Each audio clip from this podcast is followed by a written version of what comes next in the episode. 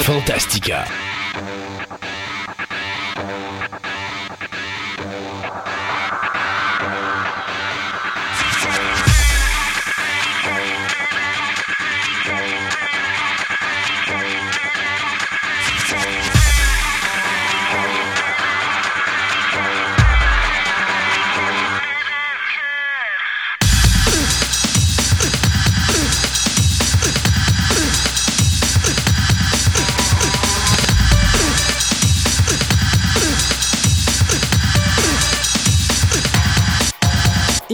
Numéro 53. Mon nom, c'est Christophe Lassens et je suis en compagnie de mon comparse de travail, M. Sébastien Côté. Sébastien, bonjour. Allô? Comment ça va? Ah, ça va bien. Ouais, alors, euh, on a passé notre deuxième anniversaire. Ben oui. On a eu un super beau cadeau parce qu'on n'a pas dépassé, on a fracassé le 15 000 downloads. Hey, écoute, on était quand même à, je pense, à 300, presque 400 downloads avant de, de- Ouais, à peu d'atteindre le 400. Puis, Tu sais, le 1500, puis je n'étais même pas certain qu'on l'atteigne avec l'émission 52, mais je me suis dit, ça serait un beau cadeau si on pouvait le faire. Puis badang, c'est quasiment 500 et quelques downloads qui ont, qui ont- qui ont sorti d'une shot. Alors, euh, ça a comme fait, on a dépassé notre, euh, notre 15 000 Ben oui, pour notre anniversaire. Je- je- Sais-tu, je trouve ça vraiment le fun. Euh, parce qu'à chaque fois qu'on a un événement spécial, genre deuxième anniversaire, ou premier anniversaire, ou euh, quelque chose d'autre, on arrive toujours à un moment où Il y a quelque chose de spécial. il y a quelque arrive. chose qui arrive, effectivement. Alors, on, on franchit toujours une barrière incroyable. Euh, J'aurais aimé ça dire que le Moses de Facebook, on aurait eu notre 200. On y est allé, on est redescendu, Ils on est nous aiment revenu. pas, Facebook. Eh Ben, je pense que c'est le 200 qui nous aime pas. On tourne autour, là, puis ça, ça swing, mais on est à 199. Alors, euh, on se dit peut-être qu'à un moment donné, on va atteindre notre fabuleux chiffre de 200 et y À un moment rester. donné. Et y rester. Euh, comme d'habitude, grosse émission, mais c'est une émission d'invités aujourd'hui. Euh, c'est le fun. Oui. C'est rare qu'on fait ça, mais là, on a trois invités sur quatre chroniques, donc c'est quand même pas pire. Euh, on va voir la chronique astronomie où est-ce que François va nous parler du soleil. Ça donne-tu bien? Pour la deuxième émission en ligne, on est dehors à faire l'émission. Oui, puis il y a du soleil, c'est pointé finalement. L'été est arrivé. L'été euh, est arrivé. Et on est dehors avec le soleil sur la tête. C'est pas si pire. Euh, au niveau littérature, on va parler à Julie Collin, co- qui est mieux connue dans le milieu à Québec euh, au niveau d'Internet comme Julie Lioli. Euh, je sais qu'il y en a qui ont des mauvaises idées, mais non, pensez pas à Non, ça. c'est pas ça. On va tout vous expliquer pourquoi que Julie Lioli. Euh, après ça, dans le passe-temps, on va avoir Magali Desjardins, pas de vin, qui va nous parler d'origami. Mon Dieu, que ça a été pénible pour moi d'apprendre ce mot-là. Origami? Origami. Oh. Sans commentaire. Et pour finir, dans ta chronique Création Web, tu as décidé de nous amener euh, une invitée aussi. Ben oui. Alors, c'est Madame Annie Deniel Oui, c'est ça. qui va nous parler d'un film sur le steampunk. Un documentaire Un sur le système. documentaire sur le steampunk, donc on va parler de ça en fin d'émission. Et la toute dernière chose, ben aujourd'hui, on va revenir à notre ciné nostalgie qui sera pas terriblement si nostalgique que ça, dans le sens que c'est pas quelque chose de très très vieux, mais euh, ça va avec une nouvelle concernant Candyman, le remake, euh, qui va être faite par un réalisateur du nom de Jordan Peele. Et puis je me suis dit, bon, écoute, ça a l'air d'un no-name, puis finalement, ben, je savais que Jordan Peele avait fait des grands films. Il avait fait quelque chose. Il avait fait des grands films et surtout des films qui avaient rapporté beaucoup d'argent au box-office. Et donc, je me suis dit, sais-tu quoi? J'ai honte de moi, j'ai pas vu aucune de ses productions. On m'a amené taper les deux dans la même journée. Et c'est donc les deux films que je vais vous parler aujourd'hui, soit Get Out et Us, qui d'ailleurs, présentement, si je me trompe pas, est dans le top 5 du box-office actuellement. On parle de Us, bien sûr. Donc, comme vous voyez, c'est pas un très. C'est pas un nostalgique. Ah, c'est vraiment pas Euh, nostalgique. comme, comme chronique ciné nostalgie, mais euh, ça vaut la peine que je vous parle de ce gars-là parce que je me sens tellement en sécurité avec euh, Candyman entre ses mains. J'ai comme l'impression qu'on va avoir une œuvre comme Bernard Rose nous avait apporté à l'origine avec le, le- le Candyman original. Donc, on va reparler de tout ça en fin d'émission. Mais je me dis aussi, on a plein de nouvelles. Ah oui, oui, plein, plein, plein. Alors, sais-tu quoi? Allons-y donc.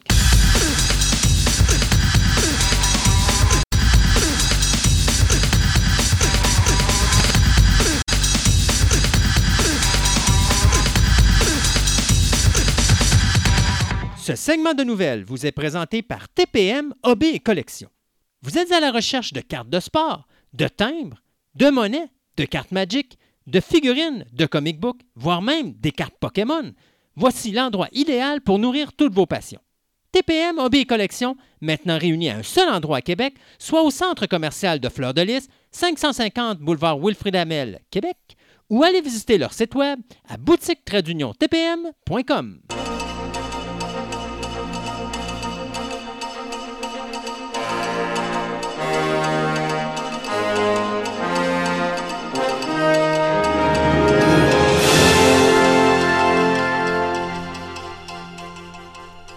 Et comme on fait à l'accoutumée, on va euh, s'attarder au renouvellement et aux cancellations de séries télé pour ce début d'émission. Donc, euh, pour les renouvellements, euh, ceux qui ont tripé sur la nouvelle série qui est un genre de spin-off des films de Bad Boys, les LA Finest, eh bien, finalement, vous serez heureux d'apprendre que Spectrum vient de renouveler la série pour une saison numéro 2. Du côté de Netflix, on renouvelle également la série Russian Doll pour une saison 2 attelez-vous, elle va être cancellée probablement la saison prochaine. Oui. Euh, Netflix va également renouveler Queer's Eye pour la saison 4 et 5. Wow, qu'est-ce qui se passe avec Netflix? On a dépassé le chiffre magique du numéro 3.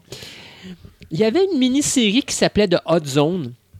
euh, qui, était, euh, qui est sortie à peu près en même temps que Tchernobyl, qui est une série un peu à la Outbreak, donc euh, une histoire d'ép- d'épidémie. Et ça a tellement été populaire que le National Geographic, qui avait sorti la première euh, saison, ben, c'était une mini-série de 6 en réalité, c'était même pas supposé être une série télé, mais finalement, ils ont annoncé qu'ils allaient faire une deuxième saison, mais on va faire un genre de série anthologique avec ça. Donc, il y aura euh, une crise, comment je pourrais dire, bactériologique ou autre par saison. Et on va plus s'attarder dans la saison 2 à la crise de l'anthrax qu'il y a eu après la- la- le- les événements du 11 septembre.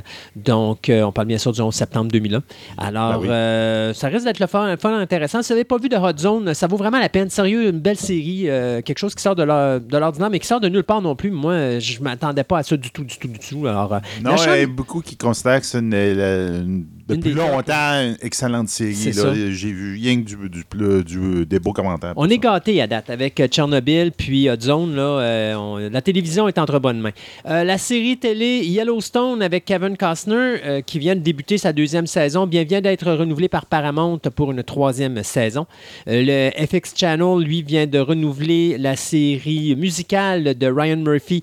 Possé pour une troisième saison.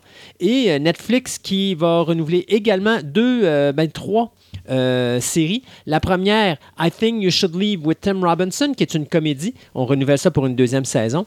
Cette nouvelle-là, je suis content.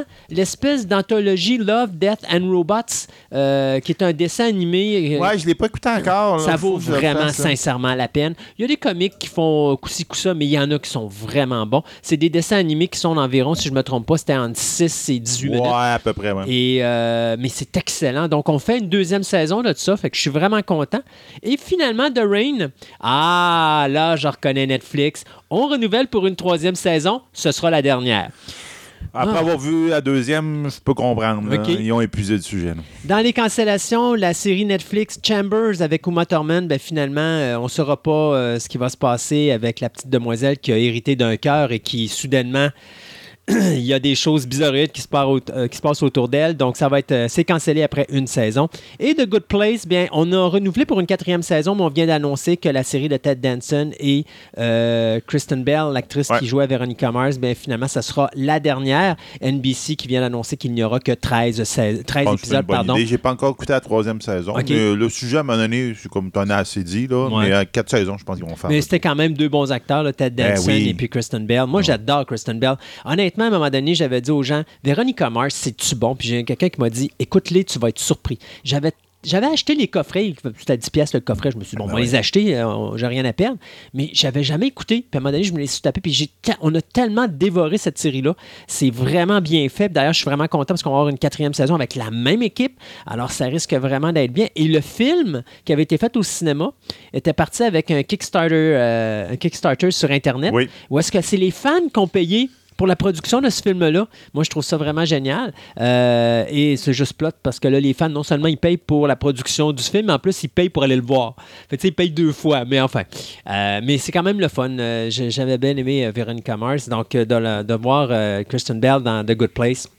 Euh, désolé de la voir euh, finir là, mais on sait qu'il y a une nouvelle série. bonne ouais, c'est ça. Puis il y a une nouvelle série de Veronica Mars qui s'en vient, donc quatrième saison. Donc, euh, elle est entre bonnes mains, elle aussi. C'est ça. Euh, regarde, euh, on va y aller avec. euh, comment que le monde est stupide, là? Encore? Ben, deux choses. Première chose, euh, il y a un juge aux États-Unis, un juge de, de fédéral, qui a décidé en première instance que effectivement Disney avait brimé ses auditeurs en faisant un film push qui s'appelle Star Trek The Last Jedi. Et donc, il, a, il Euh, Star demande à. Il- Star Wars. OK, pas Star Trek. Pas Star Trek, excuse-moi, Star Wars. Star Wars Last Jedi, il dit, il dit que il devrait donner de l'argent aux fans. Donc, il demande à Disney. Il leur donne à Disney. C'est un juge. donc, il leur donne à Disney de donner de l'argent à ses fans pour compenser ses fans. Donc, il y a un recours, un genre de recours collectif donc, aux. C'est quoi ce niaisage-là encore? Car, là, ça n'a pas de bon sens. Là, je te dis que le monde est stupide. là. Oh! Donc, le monde, ils ont été brimés dans leur, dans leur, dans leur intimité. Ils, dit comme, fois ils ont scrappé mon univers que je croyais. Et bon, Hey, sais-tu quoi? Moi, Disney, je leur dirais Hey, savez-vous quoi, les boys? Euh, Je tire la plug, vous aurez même pas de Star Wars numéro 9, séchez-la. ben c'est ça. Baptême. Mais- Puis là, ça vient avec une autre nouvelle que- qui est sortie euh, très peu de temps. Comme quoi, justement, qu'il y avait une pétition. Écoute ça. Une capable. pétition de- d'un gang qui disent qu'il faudrait que euh, canceller carrément euh, le puis retirer des ondes de Good Omen. Oui, j'ai vu cette nouvelle-là. Donc, ils disent Netflix, retirer Good Omen Ouais. des ondes. C'est- pas bien pour C'est c'est un regroupement. euh, euh, de chrétiens. je vais ouais, entendre qui- dire. de Ben, christianisme, c'est ça. là. Donc, euh, qui décide de faire ça. La bande de tweets, ils ont envoyé ça à mauvaise place. Il y a ça, ils ont dit à Netflix, arrête la série. Mais en fin de compte, c'est pas Netflix, c'est Amazon qui Ben le oui, fait. c'est complètement Comme pour dire, stupide. tu l'écoutes pas, tu sais même pas c'est quoi le show, puis garde, tu te plains contre. C'est Et- c'est- c'est la même gang de tweets. Ah ouais, c'est- C'est garde, c'est le même genre de tweet. Et ça me fait rire parce que le producteur était là, puis tu sais, il fait le message, puis il disait à tout le monde, ouais, ok, c'est- Amazon qui produit, mais dites-leur pas, c'est un secret. C'est ça. C'est n'importe quoi. Ben oui, ben c'est comme la réponse officielle de Netflix. Ils ont dit euh, oui, on promet de ne jamais plus en faire. c'est sûr, ils en font pas. Puis là, il y aura une saison 2, puis là, ils vont dire on va boycotter Netflix. Puis, oh mon Dieu Seigneur, on peut-tu avoir une vie quelque part? Ah, ça, je l'ai tellement trouvé drôle. Là. Hey, Mais Star Wars, sérieux, là, Star Wars, là, revenez-en, là. Ah, vivez avec, baptême. Là, ils vont faire la même affaire avec Game of Thrones. Là. Si Hey. ça, ça a été accepté, c'est sûr Non, non, et mais- certain que ça va être accepté Eh, par Disney va rien faire avec ça. Non, On s'entend qu'ils font rien avec ils ça. font rien avec ça, mais ça fait rien. Il y a quand même un, un taouin à quelque part qui va dire, avec Mais- son petit mais je marteau, com- il va mais- taper. va sincère- Game of Thrones, vous avez brimé les, les autres. Les, Je peux-tu saison. vraiment croire qu'il y a quelqu'un qui a mis de l'argent pour aller en cours avec ça? C'est tout ce que ça coûte, un juge, puis un avocat, puis tout le kit? Il y a vraiment quelqu'un qui avait de l'argent à perdre Ah pour oui, faire une niaiserie de même? Avec l'argent qu'il a perdu pour ça, il aurait dû le mettre de côté pour se faire un Star Wars à côté. Je sais pas, c'est un fan-film. quelque Non, mais c'est ça. Ben, même- Paye-toi Ah. un avocat. Pas un avocat, mais paye-toi un psychologue. Puis Ah va voir ça, le docteur. T'as besoin de quelqu'un dans ta tête, là. T'as besoin de quelqu'un qui te remette tes esprits, ton, ton- tes idées en esprit. trop de quelqu'un Ah, dans sa tête. Ça n'a pas de sens. Ça n'a pas de sens. Pas de sens, pas de sens. Ah, ça n'a aucun bon sens. Ah. Ces deux nouvelles-là, Ah, je les ai tomber. Sais-tu quoi, là, ah, ça me tente. Tant qu'à t'as tombé dans le stupide, là, allons-y donc avec un autre. Ah, ouais, ouais, regarde, on, a plein de stupides, on n'en manque pas. On va parler de Bond 25. Je vous lâche pas à chaque émission. Depuis notre spécial de James Bond, j'arrêterai pas parce que la niaiserie continue.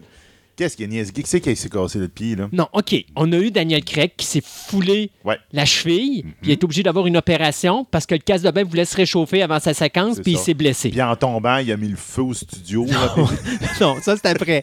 Après ça, tu as eu un- un- une explosion qui a mal tourné. Puis finalement, j'ai relu un autre article et c'est pas une explosion, c'est trois explosions qui ont fait sauter une partie des studios de Pinewood. Donc là, tu sûr que c'est pas là qu'ils ont tourné Chernobyl? Euh, regarde, d'après moi, c'est il voulait, il voulait, récu- il voulait refaire Bla- euh, Backdraft, là, Ouais, bon. ça. Mais là, c'est pas fini les niaiseries. Ça continue. Parce que là, il y a présentement sur le plateau de, tour- de tournage une, muti- une mutiny. Là, une, euh? Mutinerie, une, ouais. une mutinerie, voilà. Ouais. Une mutinerie. Parce que le réalisateur que Daniel Craig voulait avoir, Ben oui, parce qu'il veut avoir la fin que lui veut. ben avoir. voilà, donc Carrie euh, Fukunaga a été en retard sur le plateau de tournage. Pas une heure, pas deux heures, trois heures de temps. Ouh, Pourquoi? est pogné dans le trafic. Non, monsieur était pogné sur une game importante sur le PlayStation. Le gars joue à PlayStation. Il est trois heures en retard sur le plateau de tournage. Pensez-vous qu'elle vient de là, la mutinerie? Non. Même pas. Le gars dit à, ses, à tout son staff Vous allez travailler tout le week-end parce qu'on est en retard, puis vous allez laisser faire la, fête des pères. Fuck you, man! C'est ça que les T'avais gars de ont dit. Il n'y a personne qui s'est pointé pour la journée de tournage. Le dimanche de la fête des pères. Il était tout seul, le casse de bain sur son plateau avec son. J'espère qu'il a amené son PlayStation, il y avait du temps en masse Ouais, pour jouer. Ça n'a pas de maudit bon sens. C'est Daniel Craig qui voulait cette casse de bain-là. On aurait Danny Boyle, puis on aurait quelque chose de bien meilleur, là. Ben oui, ah, ça ça n'a pas d'allure, là. C'est comme, voyons. Le 25 avril 2020, il restera à voir si James Bond 25 va être capable de sortir en salle parce que c'est sa date de sortie officielle. Trois heures à jouer au PlayStation, il ne pouvait pas arrêter parce que la game était trop importante. Un James Bond, c'est 200 millions de dollars de budget. Je peux-tu vous dire que c'est énormément d'argent? Hey, moi, là? t'as un cravate au-dessus, je dirais, hey, là, tu casses, là. Moi, Ben, producteur, je dirais, va jouer avec ton PlayStation, là. On va te On, te ça, on va donner ta job à quelqu'un d'autre. Ça n'a pas de sens. Pas de Moses de bon sens. Coudon, euh, on, on est en train de te refaire ce qu'on a fait la semaine passée. Je suis en train de bougonner. Ah non, regarde, au bougonne, là, mais Pas de sens. Pas de ça sens. aucun bon Je suis découragé. Euh, Très mauvais début d'émission en passant, Sébastien. oui, c'est tout de ta faute. Ah, je sais. Regarde, j'ai sorti des stupidités, là, c'est ça qui arrive. Euh, hey, regarde, regarde, Johnny, euh, Danny Boyle. Donc, regarde, euh, je sors la nouvelle de, Oui. de, de- de ma manche. Le 3 juillet. T'as pas de manche. Hein? Non, il fait sais, chaud, mais Moi, j'ai tout le temps les manches courtes. Ah, OK. Dire, regarde, des manches longues, je suis trop grand. Non, Fait que ça sera pas une longue nouvelle. Non, ça va être une petite nouvelle. OK. C'est un petit un post-it qui vient de sortir de ma manche. Donc, Danny Boyle, il y a un film qui va sortir euh, le 3 juillet euh, de Danny Boyle qui va s'appeler. On a eu la bande-annonce très récemment. Mhm. Puis ça a comme tout surpris un peu le monde pour dire Euh, Mais qu'est-ce que c'est ça, ce film-là? Il va s'appeler Yesterday. Oui. Dans Yesterday, le personnage principal. pff, Regarde, dans la bande-annonce, on voit qu'il y a un blackout mondial, puis le gars, en même temps, il se plante en vélo, puis il se frappe la tête. Puis Fait qu'il y a un blackout dans sa tête. c'est, donc, puis après ça, il s'en va comme, euh, je te dirais, il est sur le bord du lac avec des amis, puis tout. Puis là, il se met à jouer de la guitare. Puis il joue, justement, Yesterday. Puis là, tout le monde fait Wow! Hey, c'est donc ben bon, C'est man. donc ben bon, man! T'as-tu composé ça, man? Quand tu parles d'un blackout, est-ce que tu parles d'une perte de mémoire globale ou tu parles vraiment d'un blackout qui n'a plus d'électricité? Tu sais, tu dis, c'est quoi le buzz, là? Ben, on, a eu une- on a eu probablement une. euh, voyons, une. euh, ah, Il aime, euh, une affaire solaire, là. Ouais, ouais, une éruption ça, solaire? Puis lui, à cause qu'il était dans les airs dans- au-dessus de l'auto parce qu'il s'est fait frapper par un vélo, il n'a pas été atteint. En tout cas, Ah, je sais pas. En là. réalité, il aurait dû se En tout cas, il joue Yesterday, Ok. puis là, tout le monde fait Waouh, c'est quoi ça? Waouh, tu l'as composé. Puis, ben non, c'est les Beatles, voyons, c'est John Lennon qui qui chante. C'est qui ça? Ouais, c'est qui ça, man, les Beatles? Puis là, il va sur Internet, il tape Beatles, puis la seule chose, c'est qu'il voit la bébite, là. C'est que- il Ouais. voit, puis il cherche des noms des personnages, Ringo, puis il fait la même, puis sais qui ça? Il arrive, il arrive sur n'importe Ah, quoi. parce que là, il- l'électricité est revenue. il se rend compte que, effectivement, que les Beatles n'ont jamais existé, mais il est comme le seul à s'en rappeler. Hmm. Donc, c'est comme, il utilise les chansons des Beatles, puis là, tout le monde fait Waouh, c'est donc ben bon, c'est pas Coldplay, mais c'est bon, tu sais, Ouais. ça, ça, c'est notre Ouais. époque, là, donc c'est comme. Puis là, il fait un succès avec les Beatles, parce que c'est le seul qui s'en rappelle des tunes. OK. Tu sais, je te dis. Mais un c'est Danny Boyle, hein, un fait film que... weird. Ouais, c'est Danny Mais Boyle. Ça a l'air, ça a l'air drôle. Là. Ouais. C'est comme ça a l'air de tu vois, une histoire d'amour là-dedans puis tout, mais c'est, le sujet complètement déjanté là. puis tu te dis ben voyons aussi qu'il n'y a pas ni cette idée de fou là. J'aimerais avoir une question pour M. Boyle. Si on pouvait l'avoir en nom, ça serait vraiment génial, mais je pense pas que... Que tu fumes? Non, non, non, non. Mais est-ce que dans le blackout et dans la disparition des Beatles, il y a eu également la disparition de James Bond? Ben, peut-être. Peut-être Bond 25 n'existera plus. Ben ça serait Dans son univers. ça, en tout cas. Donc Peut-être euh, peut-être que Daniel Craig n'existera plus dans son univers. Ça va, être- moi, j'avoue que ça va être un film qui serait, il va être intéressant à voir. J'ai l'impression, ça va être euh, super bien. Puis, Mm. euh, ben, c'est du Danny Boyle, ça va être de super belle qualité. Mais vraiment là, c'est comme prendre un sujet puis c'est, tu fais, wouhou, je sors ça de ma manche là, puis n'importe quoi là. J'ai hâte de voir ce que ça va donner. Ah, j'aime Danny Boyle. Je, je l'aime bien comme réalisateur. Euh, je vais vous parler de Quibi. Qu'est-ce que Quibi? C'est pas un film. C'est pas une série télé. C'est le cousin de Kirby. Non. C'est comme une mini chaîne streaming Mais la façon qu'ils fonctionnent, eux autres, c'est que c'est tous des mini-épisodes. Ils appellent ça un Short Form Mobile Streaming Service. Donc, c'est comme des épisodes ou des petites affaires de 6, 7, 10 minutes qui sont diffusées à droite et à gauche. Et donc, on vient de signer deux produits qui vont sortir sur ce canal de streaming-là. Le premier s'appelle Freeway Sean. Donc, euh, Freeway Sean, ça va mettre en vedette Stephen James, qu'on a vu dans If uh, Beale's Street Could Talk, et euh, bien sûr le vétéran Lawrence, Lawrence Fishburne, qu'on avait vu dans The Matrix et dans la série télé Hannibal.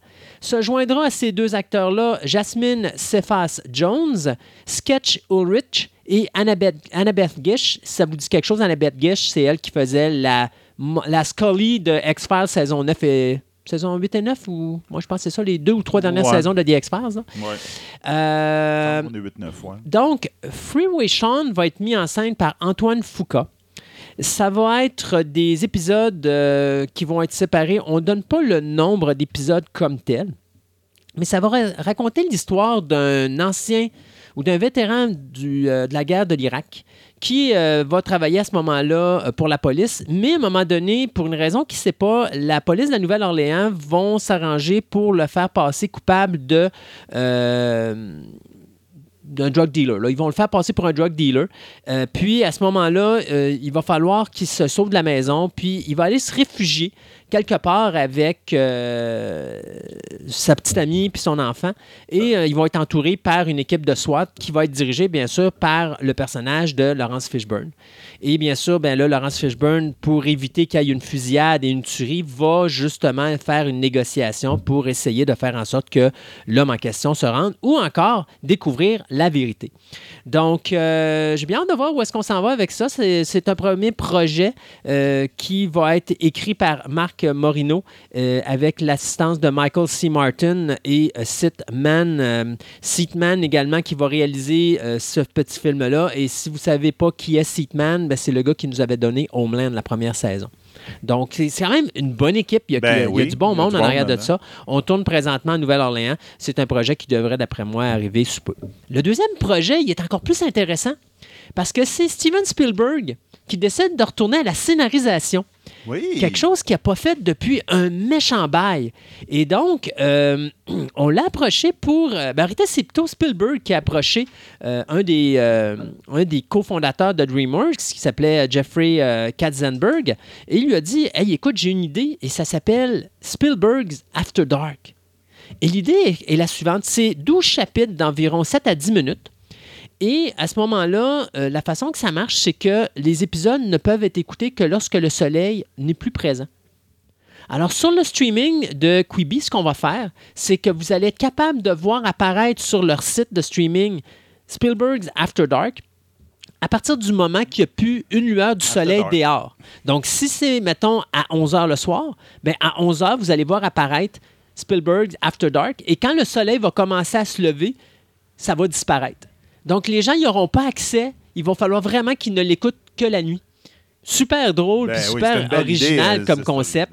Alors, euh, on sait qu'il y a six épisodes qui sont déjà écrits et produits, mais pour le moment, j'ai pas de. Spielberg, as-tu déjà été dans l'horreur? Parce que là, c'est un peu série horreur. Écoute, Poltergeist, comme producteur. Oui, effectivement. Euh, il faut pas oublier aussi Gremlins indirectement, parce que c'est pas de l'horreur, Ben mais oui, bon. mais c'est pas loin. C'est euh, pas loin.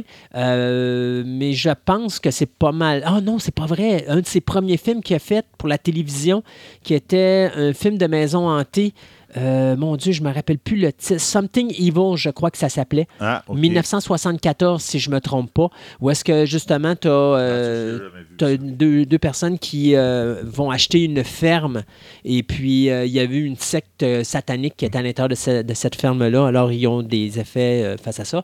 Fait que je pense que c'est pas mal ça. Puis il y a Jaws, parce qu'il faut pas oublier Jaws. Ouais, Jaws, on peut considérer Euh, quand même horreur, mais ouais. c'est peut-être plus Ben, suspense. c'est, À l'origine, euh, je pense que Jaws peut être considéré comme un film d'horreur, bien que c'est c'est un drame. Ouais, Puis c'est plus de l'aventure. Ouais. Mais de la façon qu'il l'a réalisé, ça fait ça. Mais si tu le regardes, typ- typiquement parlant, c'est un film d'horreur. Ça devrait être un film d'horreur. C'est suspense, c'est. euh, bon. Si tu l'écoutes aux États-Unis, là, va être il va être mis dans la catégorie horreur. Ben oui. Ici, au Canada, il est plus mis dans la catégorie euh, drame, euh, parce que pour eux autres, ils considèrent que c'est plus dramatique. Là. Fait que, fait que c'est ça. Bon. Hey, ça, ça une, autre nouvelle que j'ai pas vu venir, puis que je, je- je trouve très intéressant. Euh, Warner's Media Streaming Service. OK. Donc, euh, le service de streaming de Warner, euh, Warner Bros. Ouais, Warner Bros. euh, vient de- d'annoncer qu'il va y avoir une série de Dunes. Oui, ben, je, je l'avais, mais je me suis dit, ah, Sébastien m'en parlait. Hey, c'est tout ce que j'ai appris là-dessus? Par, par Denis Villeneuve. Le, ben, le pilote va être Ben, dirigé le par. pilote, oui, puis il va être, euh, je pense, il va être considéré comme, voyons, Il sera pas le showrunner, mais il va être un producer, Ouais, executive producer. C'est tout ce que j'ai découvert? Parce que si je te disais, la dernière fois qu'on en parlait, Dune, ça n'a pas de sens. Un film, ça sera pas assez. Puis je trouvais qu'il mettait beaucoup d'ampleur là-dessus. Oui, Euh, j'ai trouvé euh, un article qui confirme que Denis Villeneuve a signé pour une- un deux films. Donc Dune va être présenté sur deux productions et non pas Ah, une. Ben, déjà là, c'est mieux. là. Exactement. Sauf que tu sais, si tu calcules que le premier film devrait tourner les alentours de quoi On a dit trois ans moins quart à peu près. Ah, ben, vrai, Trois là, ans moins quart. même. Fait que tu moi, je calcule que le roman va probablement être bien adapté sur deux films. Restera à espérer que le film va pas se péter la gueule après le premier. Ouais, ben c'est ça. là. C'est quand même c'est une niche, cette affaire-là. Donc là, c'est comme. hum, J'ai hâte de voir. Donc, peut-être que ça va préparer le terrain. Donc, euh, qui va s'appeler, la série va s'appeler Dune de Sisterhood. Mhm. Donc, ça va euh, ça va à s'attarder au. euh, Là, il faut que je le dise comme ça. Les Bene Gesserit. Les Bene Gesserit. Donc, euh, en fin de compte, c'est comme, on peut dire, un ordre de, femmes avec des pouvoirs spéciaux qui sont un peu irrités avec le, les pistes, la fin de même. c'est pas eux autres qui sont chauves, puis Oui. qui ont comme des pouvoirs télépathiques. Ouais, Puis qui là. contrôlent un peu les. euh, comme les Atreides, là. euh, Oui, ben un ça. petit peu dans le début du film.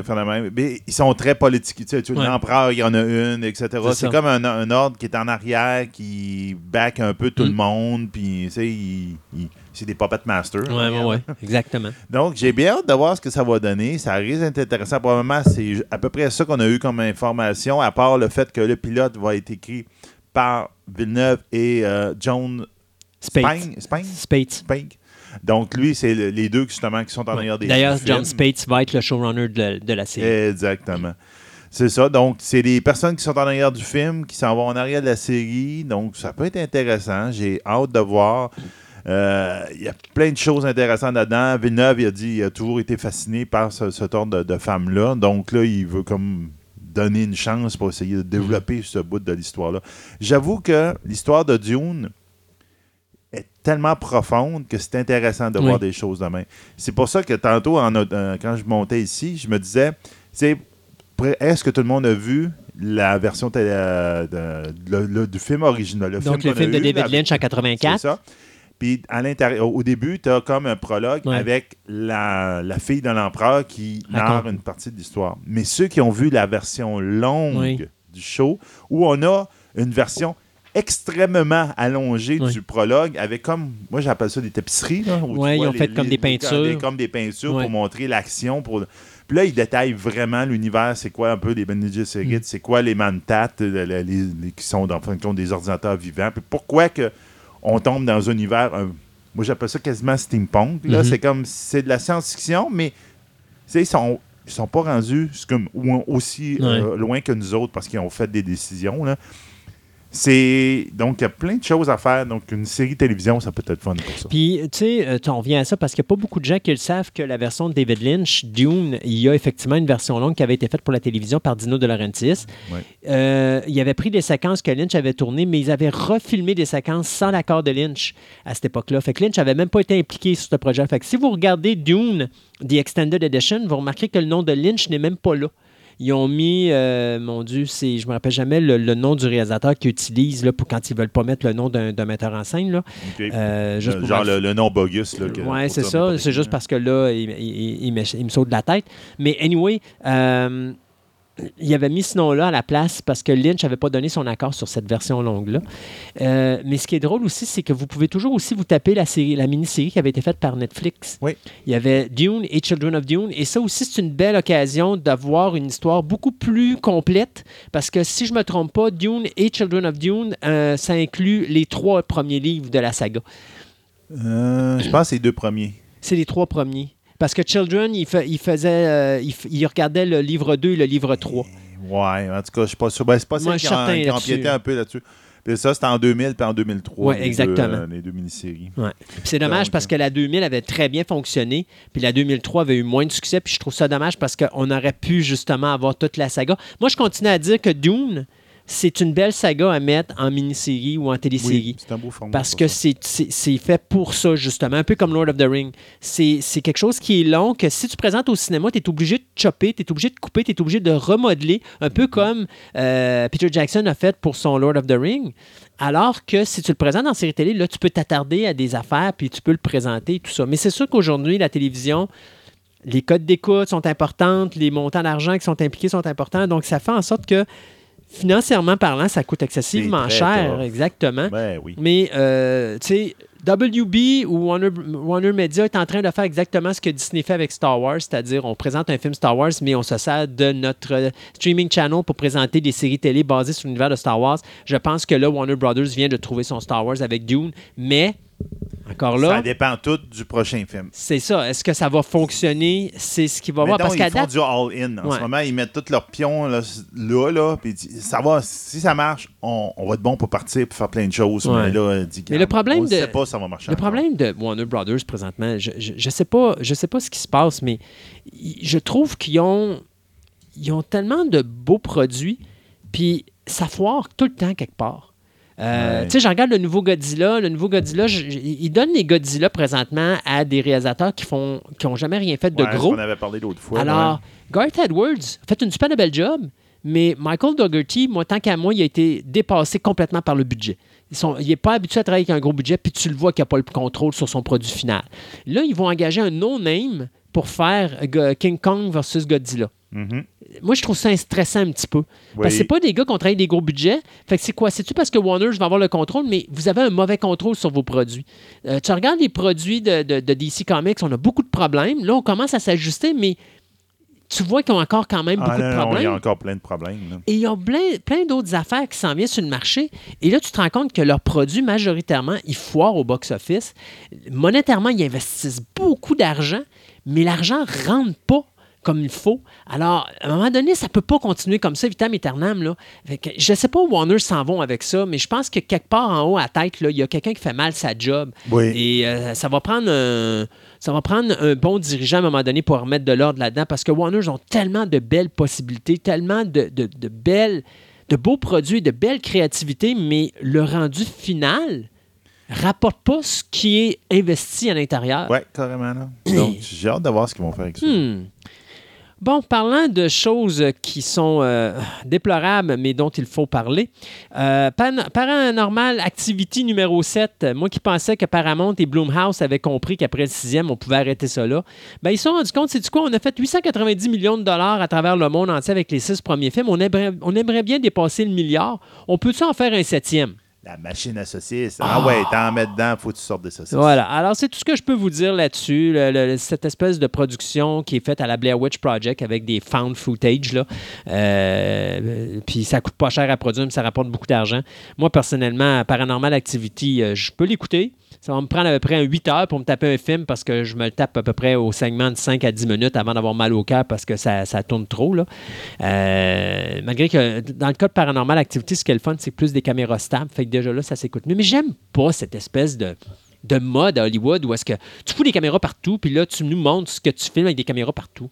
Tu sais, maintenant, là, tu es rendu que tu as des films qui sont faits où est-ce que les gens se parlent via leur portable, puis c'est ça que tu vois. J'en ai rien à cirer, je vais voir un film, j'ai pas envie de voir quelqu'un parler sur Ben oui, Internet, c'est là. ça, tant qu'à ça, euh, je vais me mettre sur Skype, puis je vais parler à mes chroniqueurs, puis... euh, je, je vais avoir exactement le même, euh, le même feeling. là. Fait que, euh, en tout cas, c'est. Mais c'est partout. Hein. Je, je- je regardais même à un moment donné, je suis tombé sur Internet sur une espèce de documentaire où est-ce que tu as une dame qui parle à des musiciens dans la rue. Mais elle, ce qu'elle fait, c'est qu'elle se trimballe son portable dans ses mains, elle allume sa caméra de portable, puis elle enregistre le musicien puis elle qui marchent les chaînes de trottoir, puis qui font le tour du bloc, puis qui se parlent de musique, puis qui parlent de carrière, puis ça. Puis euh, je suis pas capable de me concentrer sur l'entrevue parce que j'ai mal au cœur, parce que ça saute partout. Puis il m'a donné, tu dis, hey, tu peux-tu poser ton maudit portable, puis t'asseoir, puis parler avec l'artiste? On s'en fout que tu marches. On veut pas te voir marcher. On veut juste entendre parler Ben ce que l'artiste a à dire. On dirait qu'on essaie de faire des choses de, différentes, mais je sais pas, baptême, trouver des bons concepts. Ça, c'est pas un bon concept, là. C'est un concept qui tape sur le système. Hey, euh, envoie donc une petite dernière pour toi. là. Une toute petite dernière. Ouais. Parfait. Euh, Netflix a annoncé euh, sa nouvelle euh, série. Donc, en, en 2020, en 2020, ils vont, par les producteurs de Stranger Things, on va avoir droit à une série qui qui s'appelle I Am Not Okay With This. OK? I Am Not Okay With This, c'est basé sur un roman graphique de Charles Euh, Ça va raconter l'histoire de Netflix qui se plaint parce que Disney et Warner Brothers vont sortir un streaming channel dans leur, dans leur face, dans leur genre. Et de I truc. Am Not Okay With This. C'est ça. Euh, ils se sont offerts pour cette série-là, entre autres, une tête d'affiche. Donc, la jeune Sophia Lillis, qui a été dans ça, c'est elle qui Ouais. est la jeune, la, jeune fille dans ça. Euh, donc, ils vont sortir ça. Et c'est en arrière de cette, de, de cette série-là, c'est Charles Davis, Dan Cohen et Joss Barry, qui est déjà célèbre pour être la personne en arrière de Stranger Things. Donc, ils vont garder la. Stranger Things, excusez, qui va sortir en juillet. On se le rappelle, j'ai hâte de voir la troisième saison. Donc, euh, ça va raconter plutôt les aventures ou les mésaventures de Sydney, une jeune lycéenne vivant avec sa mère et son petit frère, qui découvre peu à peu sa sexualité en même temps que ses étranges pouvoirs kinétiques. Donc, tu vois que, bon, je sais pas, là, ben bon, ça peut avoir un intérêt. Trois mais- saisons. Ouais, c'est ça. C'est Netflix, trois saisons. Euh, donc, il va y avoir aussi les personnages, les, les acteurs qui sont confirmés. Kathleen Rose Perkins, euh, Wyatt Olef, que lui, on, on l'a vu brièvement dans Guardian of Galaxy. C'est lui qui jouait le jeune Peter Quill. Euh, Sophia Bryan ainsi que Richard Ellis. Donc, on va voir ce que ça va donner. C'est les gens de Treasure Sting. Ça peut être intéressant. C'est juste que ça a l'air un peu axé chaud pour ados avec un twist euh, surnaturel. C'est- je suis peut-être pas le- la bonne personne pour regarder ça. On s'arrête quelques instants pour euh, nos chroniques et on vous revient tout à l'heure pour le deuxième segment des nouvelles.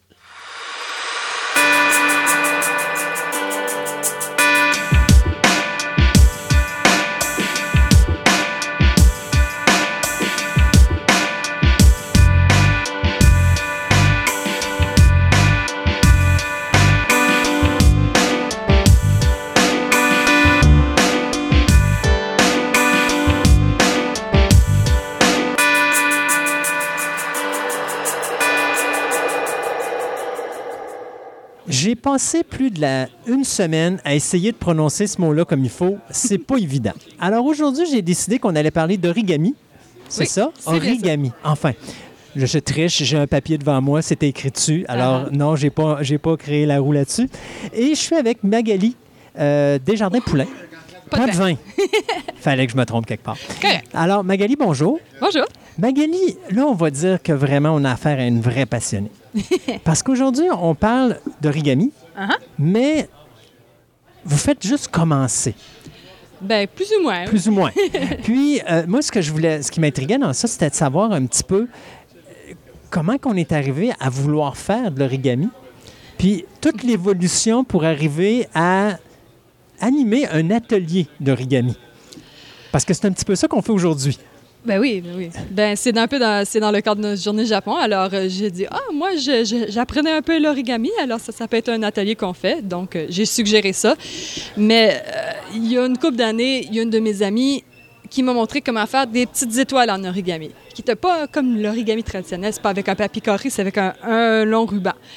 Mais ça, c'est quelque chose de relativement facile. J'ai appris à faire ça, puis pendant des années, c'était la seule chose que je savais faire.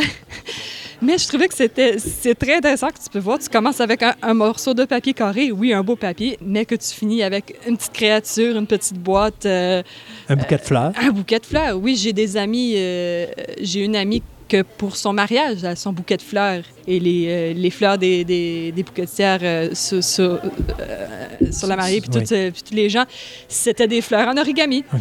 C'est devenu un petit peu à la mode tout d'un coup. Fait que c'est intéressant de voir ça, mais qu'est-ce qui est fun avec l'origami, c'est après avoir un peu compris comment les techniques de base fonctionnent, ça, ça s'apprend bien Le par reste, c'est de la créativité qui prend la relève. C'est ça. Euh, comme je disais tantôt avant qu'on commence, euh, oui, il y a des gens qui sont des, des maîtres de l'origami puis qui apprennent, euh, qui essaient des nouvelles techniques puis qui apprennent à faire des nouveaux motifs. Alors, si tu vas sur l'Internet, tu vas trouver des sites web que telle personne a trouvé différentes façons de faire un oiseau, des origamis qui sont vraiment, vraiment complexes et juste magnifiques à voir. Moi, je suis pas à ce niveau-là, mais c'est ça inspire, tu sais. Juste pour les auditeurs, parce qu'il y en a comme moi qui, avant qu'on entende le mot pour la première fois, un mot que j'ai beaucoup de difficulté à prononcer, on ne savait pas c'était quoi de l'origami. Oui. C'est quoi de l'origami? Ben, c'est vraiment l'art de plier le papier pour, pour faire une sculpture, dans OK. le fond. Euh, comme on- la plupart des gens connaissent, euh, parce que, que ça se voit souvent, c'est la grue. C'est un petit oiseau fait en partir de papier. Ou si vous avez vu, par exemple, euh, Blade Runner, Oui. euh, il y a le- la petite licorne en papier. Ça, c'est de l'origami. C'est vraiment un morceau de papier plié euh, jusqu'à temps que ça devienne une petite créature, une petite forme de quelque sorte en, en trois dimensions, à partir du 2D. C'est ça qui est vraiment la magie de la chose. Puis ça vient, ça vient de la Chine, du Japon? Ça vient du Japon. Du Japon. Ben, de qu'est-ce que je comprends? Je connais pas toute l'histoire de la chose, Non, mais l'origami tel qu'on le connaît maintenant, c'est vraiment c'est japonais. Donc, à partir du moment qu'on fait ce premier article qu'on a créé, Mhm. très simple. Oui. Là, on a évolué. C'est quoi qui a fait, comme on a un élément déclencheur qui a fait que hey, finalement, j'ai le goût d'aller plus loin? Ben, on a envie d'un peu se donner un défi parce que certains motifs qui sont relativement faciles, comme j'ai dit l'étoile, c'est vraiment tu fais un nœud puis là tu le plies jusqu'à temps que c'est un petit carré pointu puis là tu fais juste rentrer les pointes. Tu as une étoile. Une grue, c'est un peu plus moyen dur, mais on veut se essayer d'apprendre cela parce que ah, c'est la grue, c'est le motif traditionnel. Mais après ça, on se dit ah là, c'est pas si difficile que ça. On va essayer quelque chose de plus dur. En même temps, c'est aussi que c'est thérapeutique. C'est la- l'affaire avec l'origami, c'est que tu veux bien faire ça, faut que tu prennes ton temps. Tu peux pas te choquer après ton papier parce que sinon tu vas déchirer ton papier. C'est que ça, t- ça t'apprend la patience, ça t'apprend, si tu veux bien faire quelque chose, tu dois prendre ton temps, tu dois le faire plusieurs fois avant d'avoir la perfection, qui est un petit peu, j'imagine, euh, quelque chose qu'on peut apprendre de la culture japonaise, qui, qui fait du bien. Fait comme c'est ça, c'est thérapeutique. Mais c'est aussi, c'est se donner le défi. Fait que là, moi, je dirais la prochaine chose que je vais essayer de faire, ça sera une fleur de lotus. Euh, Puis je me disais, peut-être cet hiver, je vais faire plein de groupes et les mettre dans mon arbre de Noël. Fait que c'est différents défis, Oh oui. différents projets. On a même des livres ici que j'ai trouvé que c'est vraiment des- l'origami décoratif ou ce que c'est genre un, abat-jour pour une lampe. Fait que là, c'est des, des gens qui font ça, qui cherchent quelque chose de fonctionnel. Tu peux faire ça. Ça dépend de ton papier, ça dépend de ton imagination, puis de ton habilité à, trouver ça. Il y a des très bons livres qui sont disponibles en librairie, bien sûr. Euh, je recommande aussi des fois en bibliothèque parce que nous, on va souvent avoir un livre où ce que c'est quelques motifs au début, puis là, un bloc plein de beaux papiers. C'est limité, mais des fois, on peut trouver plus de motifs plus complexes et bien sûr sur l'Internet. Puis la complexité d'une origami? C'est-tu si difficile que ça à créer une œuvre? Parce qu'on on parlait tantôt, bon, je m'en vais sur Internet, j'ai une image Mhm. de début, j'ai une image de fin, mais moi, je dois extrapoler entre les deux. Ah non, d'habitude, quand tu vas sur un site, euh, ben oui, sur Etsy, sur ça, il y a des places que tu peux voir juste l'origami fini, euh, le, projet fini, puis c'est magnifique.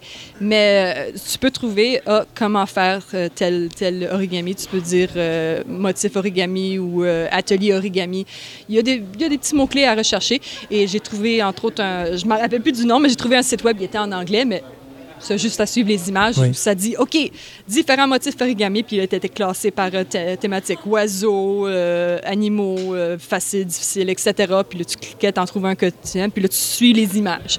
Il dit, OK, fais-le jusqu'à temps que ça ressemble à ça. Fait que là, les instructions sont bonnes, mais des fois, sont un petit peu vagues. C'est pour ça que je dis, de temps en temps, ça te prend quelques fois avant de, de, de l'avoir. Fait que ça, c'est l'autre défi, de- d'essayer de copier l'image. euh, Et là, tu es comme, ah, c'est comme ça! Des fois, ça clique, puis là, t'es comme, ah, je me sens, je me sens bonne tout d'un coup. Puis c'est- une fois qu'on a trouvé ça, des fois, ça peut aider dans d'autres dans d'autres Oui, parce formes. que là, une fois qu'on connaît la technique, Oui. euh, là, c'est comme, OK, là, si tu vois un autre motif pour une différente un différent animal, une différente sculpture, les techniques de base sont d'habitude sont assez proches. Fait que là, on est, on, de un, on a plus facilité à suivre un- un- un- des instructions parce que là, on sait, OK, pour faire se rendre de telle image à telle image, on sait comment se rendre. Mais aussi, on arrive un peu à voir d'avance, Ah, OK, je, me, je, je sais où ce que ça, ça s'en va. Puis là, tu peux quasiment le terminer par toi-même sans, sans regarder la fin des instructions. Ce qui, ce qui est un peu cool. Quel est la, le morceau d'origami le plus complexe que vous avez fait jusqu'à présent? Euh, ben, là, comme j'ai dit, je commence. Fait que juste euh, la partie dans une grue où tu pars d'à partir de d'avoir euh, juste un morceau de, de carré plié euh, plusieurs fois et là, ça devient tout d'un coup un losange parce que tu dois l'ouvrir et le replier vers l'intérieur. Puis là, t'es pas sûr comment tu te rends d'une étape à l'autre. Puis fait que là, tu casses ton papier. Puis là, t'es comme, c'est ça? Non, c'est ça? OK, je l'ai! Puis euh, j'ai fait ça avec euh, quelques personnes aujourd'hui qui, qui l'ont compris du premier coup. Là, je suis comme bien impressionnée. Je suis comme, ah, moi, ça m'a pris trois fois avant de l'avoir. Mais vous étiez un bon professeur. Oui, parce vous que n'aviez j'ai pas la chance d'avoir ce bon professeur-là pour ça, vous le parce montrer. que moi, j'ai dit, OK, il faut que j'aille à telle image à telle image. Tout ce que ça dit dans les instructions, c'est aplatir. Moi, je dis, OK, tu vois tes lignes que tu as faites dans l'étape précédente, tu dois suivre ces lignes-là en le repliant, mais à l'inverse. Et après ça, tu l'aplatis. Puis ça, je ne savais pas avant de l'avoir testé. Puis les gens sont comme, OK, là, je comprends.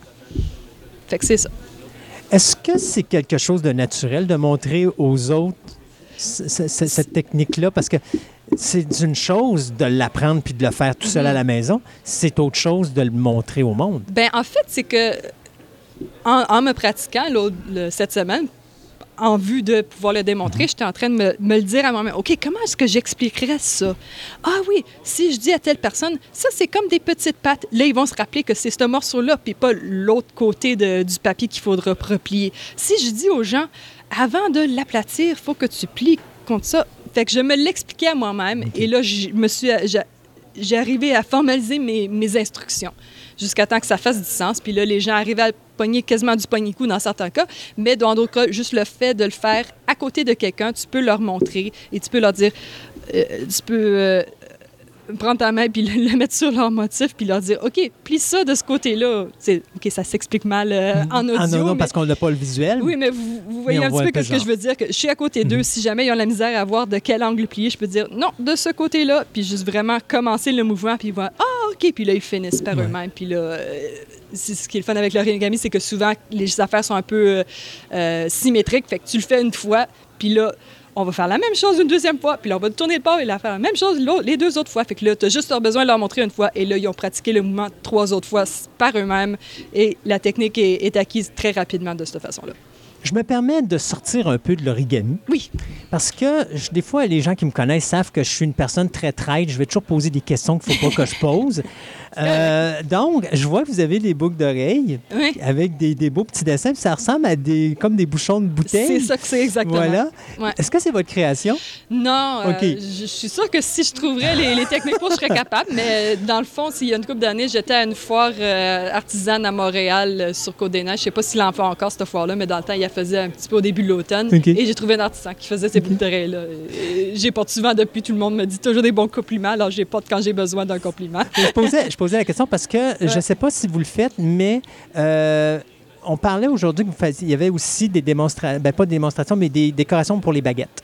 Oui, on prenait de- de- des petites baguettes pour manger, bien ça, ben ordinaires.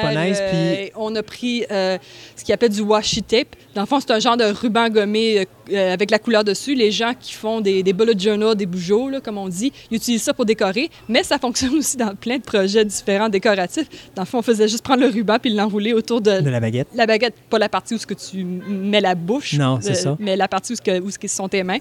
Et tu fais juste entourer ça, ajouter des petits brillants ici puis là. Puis là, tu as une belle baguette, une belle paire de baguettes, soit pour manger ou soit pour mettre dans tes cheveux si comme moi tu as les cheveux longs. Et c'est solide?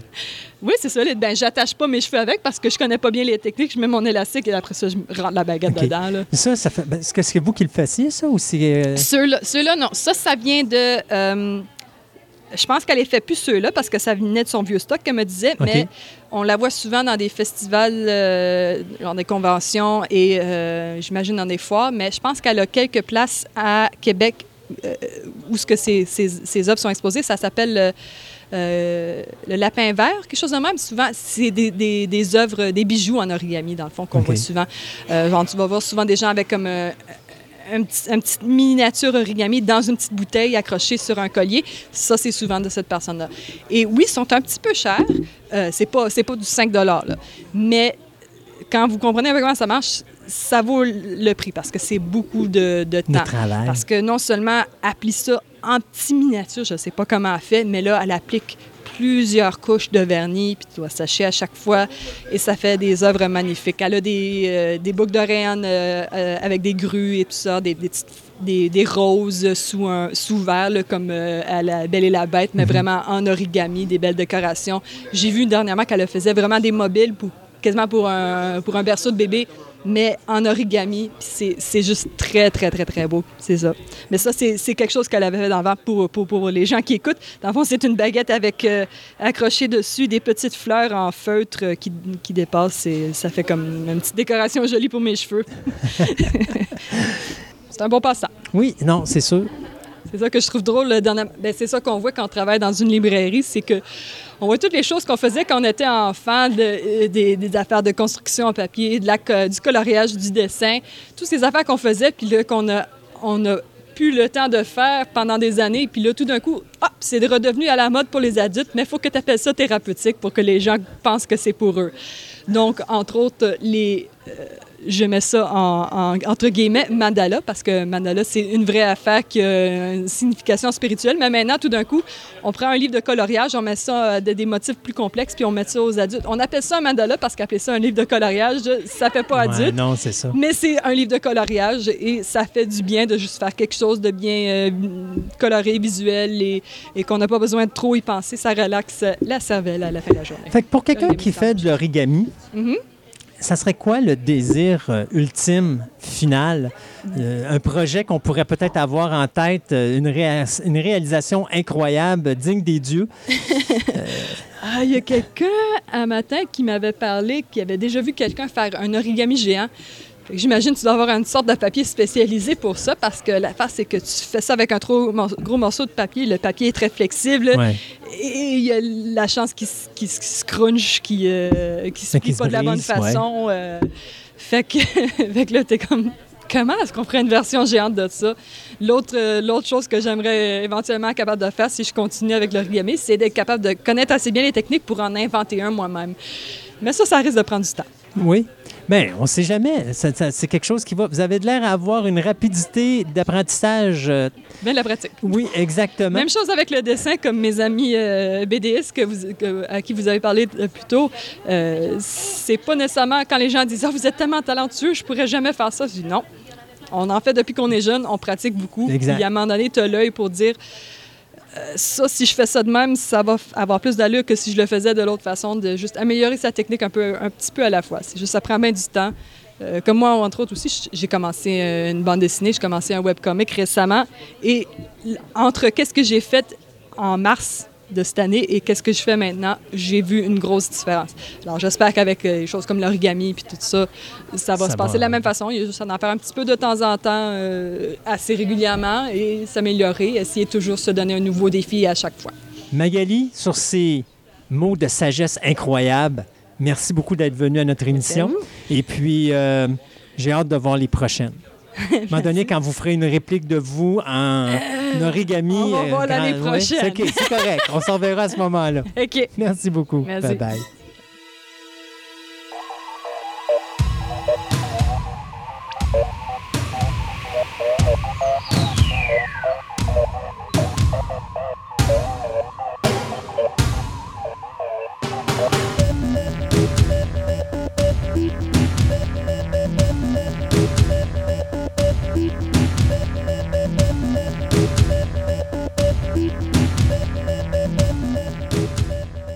Dans notre chronique d'astronomie, on a parlé euh, du système solaire, on a parlé de la Lune. euh, puis là, on avait survolé un peu le Soleil, mais on s'est dit, ben, notre grosse euh, ampoule électrique au milieu du ciel, là, ça serait peut-être une idée d'en parler. Donc, notre grosse boule d'énergie nucléaire, donc avec François. Donc, bonjour François. Oui, bonjour Sébastien. Allô? Donc, on va parler du Soleil aujourd'hui. Oui, ben, je trouvais ça intéressant. on est allé jusqu'aux confins du système solaire, puis euh, des dernières chroniques. Puis là, on est revenu vers la Lune. Puis euh, je me disais, ben, peut-être qu'on pourrait rester proche de nous, parce que c'est des objets plus accessibles, là, monsieur, madame, tout le monde. je trouve ça le fun de rêver, d'aller voir ce qui se passe très loin. Mais même pour nous autres, les astronomes amateurs, là, je veux dire, euh, on est allé jusqu'à passer Uranus, Pluton, tout ça. Euh, c'est des objets qui, sont euh, vraiment difficiles à voir, puis euh, des fois impossibles à voir. Puis même quand on les voit, c'est c'est vraiment des, tout petits points. Fait que là, tandis que là, quand on arrive avec la Lune, ben, la Lune, il y a beaucoup de choses à voir, il y a beaucoup de détails. Et le Soleil, il est là, il est juste à côté. Ben, il est plus loin que la Lune, on s'entend, là. Mais avec sa dimension, il est très, très facile à voir. Mais ça ne doit pas être facile à l'observer. On avait parlé un peu de ça justement dans le passé. Là. Ben oui, c'est ça. Ça prend des, euh, instruments. Ben, c'est sûr qu'une euh, des choses qu'on dit tout le temps là, euh, avec les, lunettes astronomiques quand quelqu'un commence, c'est essayez pas de regarder le soleil avec ça ou avec un, sans protection, même à l'œil nu. ça prend des ça prend des, comme nous autres ce qu'on a, c'est une lunette qui est spécialement adaptée avec beaucoup, beaucoup, beaucoup de filtres qui va laisser passer seulement une lumière rouge très précise, ce qui nous permet de pouvoir l'observer sans que notre œil soit endommagé. Même quand nous, on l'observe avec cet instrument-là, euh, notre œil, dans le fond, il, reçoit moins de rayons euh, ultraviolets que si on regarde tout simplement dehors. C'est vraiment une bonne protection. Fait que là, ce que je me disais, c'était que on, pourrait regarder déjà, un, un peu euh, notre étoile. Euh, comment aller, euh, comment elle se caractérise? Parce que quand on ne s'intéresse pas nécessairement à l'astronomie ou on n'a pas entendu parler, on peut être surpris que euh, notre étoile, finalement, on la connaît mal ou très peu. Fait que, déjà, en partant, c'est une étoile. Hein? Ça, ça a l'air de rien, mais de dire ça, que notre étoile, c'est une étoile parmi d'autres, c'est une étoile comme celle qu'on voit dans le ciel. Oui, c'est ça. Le ciel est plein d'étoiles. Oui, mais tu sais, quand on regarde le ciel la nuit, on voit des petits points. Puis quand on regarde le jour, notre étoile, le soleil, euh, c'est énorme dans le ciel. Je veux dire, ça a pris un certain temps avec les gens comme comprennent que la grosse boule chaude qu'on voit, nous, c'est la même chose que les petits points bleus qu'on voit le soir. Fait que, tu sais, là, pour nous, c'est, ça a l'air de rien, là, mais euh, avant, c'est. À une certaine époque, c'était pas, pas, pas, évident par tout. Là. Ah non, c'est le soleil se distinguait. Et même que le soleil était. Il y avait vraiment une, place de choix. Le soleil trônait dans le ciel. C'était le centre de l'univers. Puis, avec nos connaissances, euh, ça a comme changé un peu tout ça. Le soleil ne devient plus euh, cet astre-là euh, qui, qui gouverne le roi du ciel, finalement. Mais ce qu'on se rend compte, c'est que notre Soleil, finalement, c'est un peu une étoile, euh, je dirais à la limite quelconque, une étoile comme une autre, comme bien d'autres. Déjà, comme euh, si on parle euh, de, sa grosseur, par exemple. nous, on, la voit, c'est énorme. C'est une étoile qui, son volume, là, ça peut contenir un million de fois le volume de la Terre on peut rentrer un million de terres dedans. Fait qu'on s'entend que c'est gros. c'est gros. je m'amuse euh, quand on est au parc, une zone notre observatoire. Euh, je dis souvent, imaginez que ça, c'est le Soleil. Fait que, et quelle serait la dimension de la Terre à côté du Soleil? Ben, c'est la grosseur d'une bille. Fait que quand on s'imagine un petit observatoire, euh, la Terre à côté, c'est juste une bille. Fait que c'est disproportionné. C'est vraiment très gros. c'est pour ça qu'on le voit aussi gros, malgré que c'est très, très loin. Hein. Parce que euh, ça doit être la même dimension à peu près que la Lune dans le ciel, mais il est vraiment plus loin. fait que ça veut dire qu'il est vraiment plus gros. Mais le Soleil, à côté des autres étoiles de l'univers, euh, il n'est pas si gros que ça. Il est dans la moyenne. Ben, on n'irait pas jusqu'à dire la moyenne parce que dans le fond, l'univers est rempli de naines rouges, C'est des étoiles naines rouges. Des étoiles qui sont très petites et c'est des étoiles qui brûlent très lentement. Des étoiles qui dégagent moins d'énergie, qui sont moins intenses. euh, ils ont tendance à brûler dans le rouge. C'est aussi quelque chose qui surprend les gens quand on leur parle de ça. Parce que nous, on a tendance à dire les couleurs euh, chaudes, c'est les couleurs orange, rouge, puis les couleurs froides, plus le bleu. Mais quand on parle de température du, soleil, ben, des étoiles, euh, les étoiles qui brûlent leur énergie intensément, qui dégagent beaucoup d'énergie, vont être dans le bleu parce que c'est des c'est un rayonnement plus énergétique. Là. je ne rentrais pas dans les détails, c'était pas ça le but, là, mais... Euh, ben, avec une flamme, une flamme de, de, chandelle ou de réchaud à dans vos campings, ça se voit bien. C'est la flamme que vous ne voyez pas dans ton propane. Souvent, c'est celle qui va être le plus chaude. Puis quand c'est la partie jaune, rouge, ben, ton, ton propane, il a besoin d'y en donner un petit peu plus parce que c'est pas assez chaud. Là. Oui, ben c'est ça. C'est euh, une bonne euh, analogie parce que dans le fond, c'est exactement ce qui se passe. Là. Fait que les étoiles, tu sais, dans le fond, qui, euh, qui composent l'univers, tout l'univers visible connu, là, sont essentiellement des étoiles de type naine rouge. Tu sais, on parle que notre étoile, même si elle est considérée comme une étoile naine, hein, même si elle est, immense, là, on en a parlé, mais ça reste que cette étoile-là, notre Soleil, est considérée comme une naine jaune. C'est comme ça qu'elle caractérise. Mais ça reste que même si c'est une étoile naine jaune, elle est plus grosse que 90% des autres étoiles. OK. C'est quand même, euh, tu sais, elle, est comme petite par rapport à ce qu'une étoile pourrait être, mais ça reste qu'elle est plus grosse que la plupart des autres étoiles. Parce que les étoiles que je parlais, les étoiles euh, naines rouges, peuvent être tellement petites que la plus petite connue, et là c'est vraiment surprenant, la plus petite connue a la dimension de la planète Saturne. Oh, ouais, c'est petit.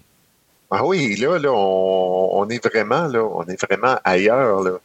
Tu sais, nous autres, notre Soleil, là, ça contient un, million de fois la Terre, mais là, on a une planète, une, étoile naine rouge de ce type-là.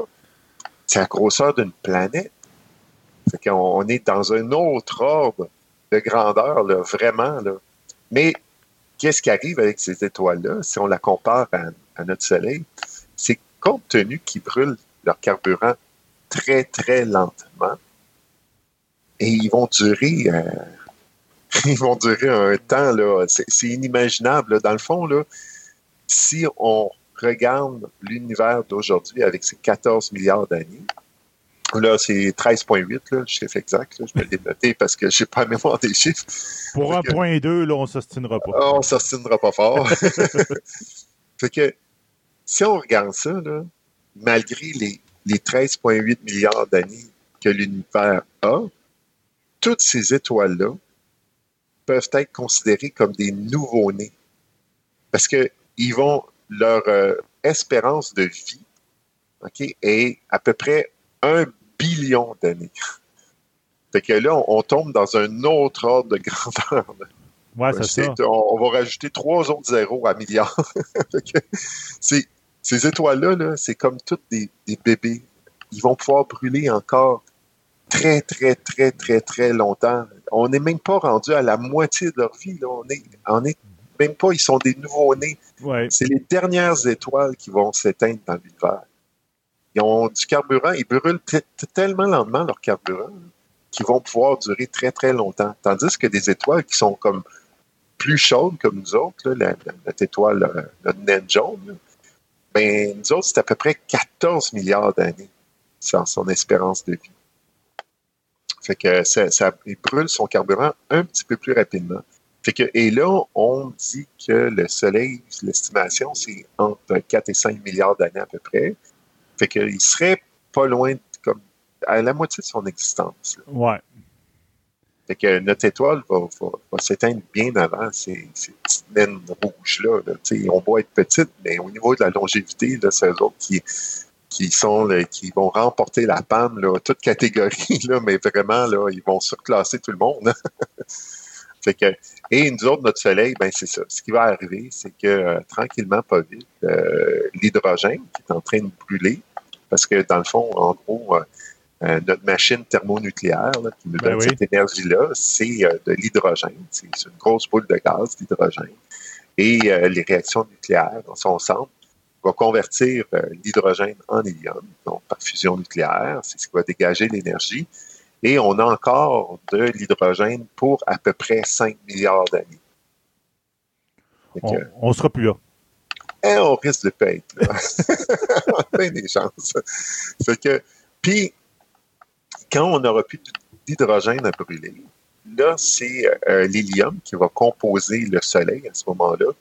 Parce que là, le Soleil va finir par, euh, c'est la gravité qui va le- l'emporter.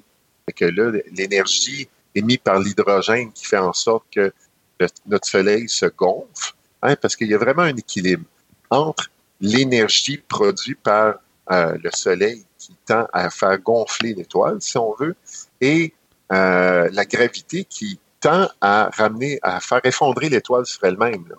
Fait que si le Soleil a la forme puis le, volume qu'il a présentement, c'est un équilibre entre euh, ces deux forces-là, là. une qui tend à faire gonfler, puis l'autre qui tend à faire contracter, là, si on veut, l'image. Que, et là, qu'est-ce qui va arriver? C'est quand que l'hydrogène va finir qu'à manquer, mais il y a comme plus d'énergie pour comme faire gonfler l'étoile. L'étoile va se contracter sur elle-même. Mais là, la pression à l'intérieur va augmenter, température. Et là, la fournaise nucléaire va repartir, mais avec un autre carburant, avec l'hélium qui est L'hélium. dans le soleil. Fait que, et là, cette énergie-là qui va être euh, déployée est beaucoup plus importante. La fusion d'hydrogène dégage plus d'énergie, ce qui a de- d'hélium, je veux dire. Donc, euh, l'étoile va se mettre à prendre beaucoup, beaucoup de volume et c'est là qu'elle va tomber dans une autre phase qu'on va appeler les phases, une phase géante rouge. Fait que la phase géante rouge, euh, je me l'ai noté, elle va être, le Soleil va aller jusqu'à 250 fois sa taille actuelle. Wow, OK. Fait que quand le Soleil rentre dans sa phase géante, quand il va rentrer dans sa phase géante rouge, euh, son diamètre, il va aller au-delà de la Terre. Euh, je crois qu'on on estime que ça irait à peu près jusqu'à Mars où ça, englobe ça pourrait englober l'orbite de Mars. Fait que non seulement on sera plus là quand le Soleil va s'éteindre, mais si on était sur la Terre, euh, je pense qu'on aurait des problèmes bien avant ça. parce Ouais, le Soleil va être tellement gros qu'il va englober la Terre, toute l'orbite de la Terre au complet va se retrouver à l'intérieur du Soleil. Fait que ça. il y, a, plus de chances qu'il y ait quelque chose de vivant. là, Non, c'est ça.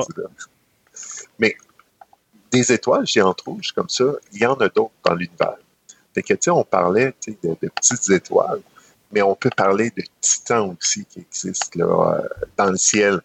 Par exemple, euh, si on regarde euh, dans euh, l'astérisme de la Grande Ourse, là, ce qu'on appelle le Grand Chaudron. Tu sais, la Grande Ourse, là, Oui. souvent on a tendance à dire, quand on voit le- le- l'espèce de dessin de chaudron dans le ciel, on a tendance à dire c'est la Grande Ourse. En fait, c'est juste la, c'est comme le postérieur de la Grande Ourse. c'est la manche, c'est sa queue, puis euh, dans le fond, euh, le chaudron, c'est un peu sa région de ses fesses. C'est- comme euh, parce que la Grande Ourse s'étend, il n'y a aucun, y a aucun ours qui ressemble à un chaudron. Non, je que, pense pas. mais il y, a, vraiment une forme d'ours qui continue. Il y a plusieurs autres étoiles, il y a des pattes, tout ça, mais ils sont plus pâles. Fait que ce qu'on voit bien, nous autres, dans le ciel, surtout si on est proche d'une ville, là, on voit seulement les étoiles les plus brillantes, celles qui forment euh, le chaudron, finalement. Et cette forme-là, reconnaissable, la partie de la grande ours, c'est ce qu'on appelle un astérisme. Et c'est pas toute la grande ours.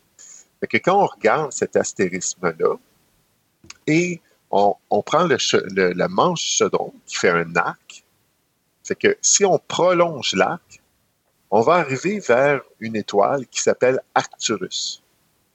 Fait que, et ça, c'est c'est un bon moyen mémotechnique de savoir c'est quoi le nom de cette étoile-là. hein. Quand on, suit l'arc de la Grande Ourse, puis on prolonge l'arc jusqu'à une étoile brillante, on continue à suivre la courbe jusqu'à une étoile brillante.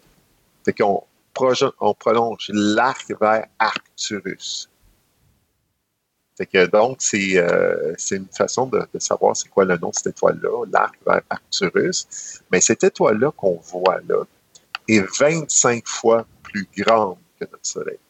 Wow, OK, ouais. Fait que notre Soleil il- il est immense, mais Arcturus est 25 fois plus grand. Fait que, et là, on pourrait dire 25 fois plus grand, c'est quelque chose. Ben oui. Mais c'est rien. fait que si on regarde dans le ciel d'été, il y a une autre étoile qui est intéressante à regarder, qui est de, de type géante rouge, justement. Et ça, ce qui est le fun aussi à, regarder visuellement avec nos yeux, parce que les dimensions, on s'entend, on ne pourra jamais comparer les dimensions, euh, les dimensions entre les étoiles. Là. Pour nous autres, on les regarde là, dans le ciel, c'est tous des points bleus ou différentes couleurs. Fait que ils, sont tous à peu près identiques. Il reste que euh, au niveau de la couleur dont je parlais, ben, ça, une étoile rouge, on peut voir cette teinte-là. Et justement, la prochaine étoile que je voulais parler, Antares, c'est une étoile qui est de type géante rouge. Fait qu'elle est rendue dans sa phase, comme je parlais avec le Soleil tout à l'heure, dans sa phase où elle brûle l'hélium. L'hélium. est rendue beaucoup plus grosse. Fait que Antares, elle, on va la trouver, là, elle est basse à l'horizon, mais dans le ciel d'été, elle apparaît, dans la constellation du scorpion. Fait que Antares, c'est un, petit, quand vous regardez là, euh, vers l'est, en, début de soirée, là, euh, là, présentement, au moment où on enregistre, on est en, juin, là, c'est sûr, tôt dans le ciel d'été. Plus tard, elle va être euh, à peu près, elle va aller plus, elle va être au, plus au sud, là, puis finalement, c'est une étoile qu'on va perdre après ça dans le ciel d'automne, hiver, évidemment. C'est vraiment une constellation qui est, qui est basse à l'horizon, qui ne monte pas très haut.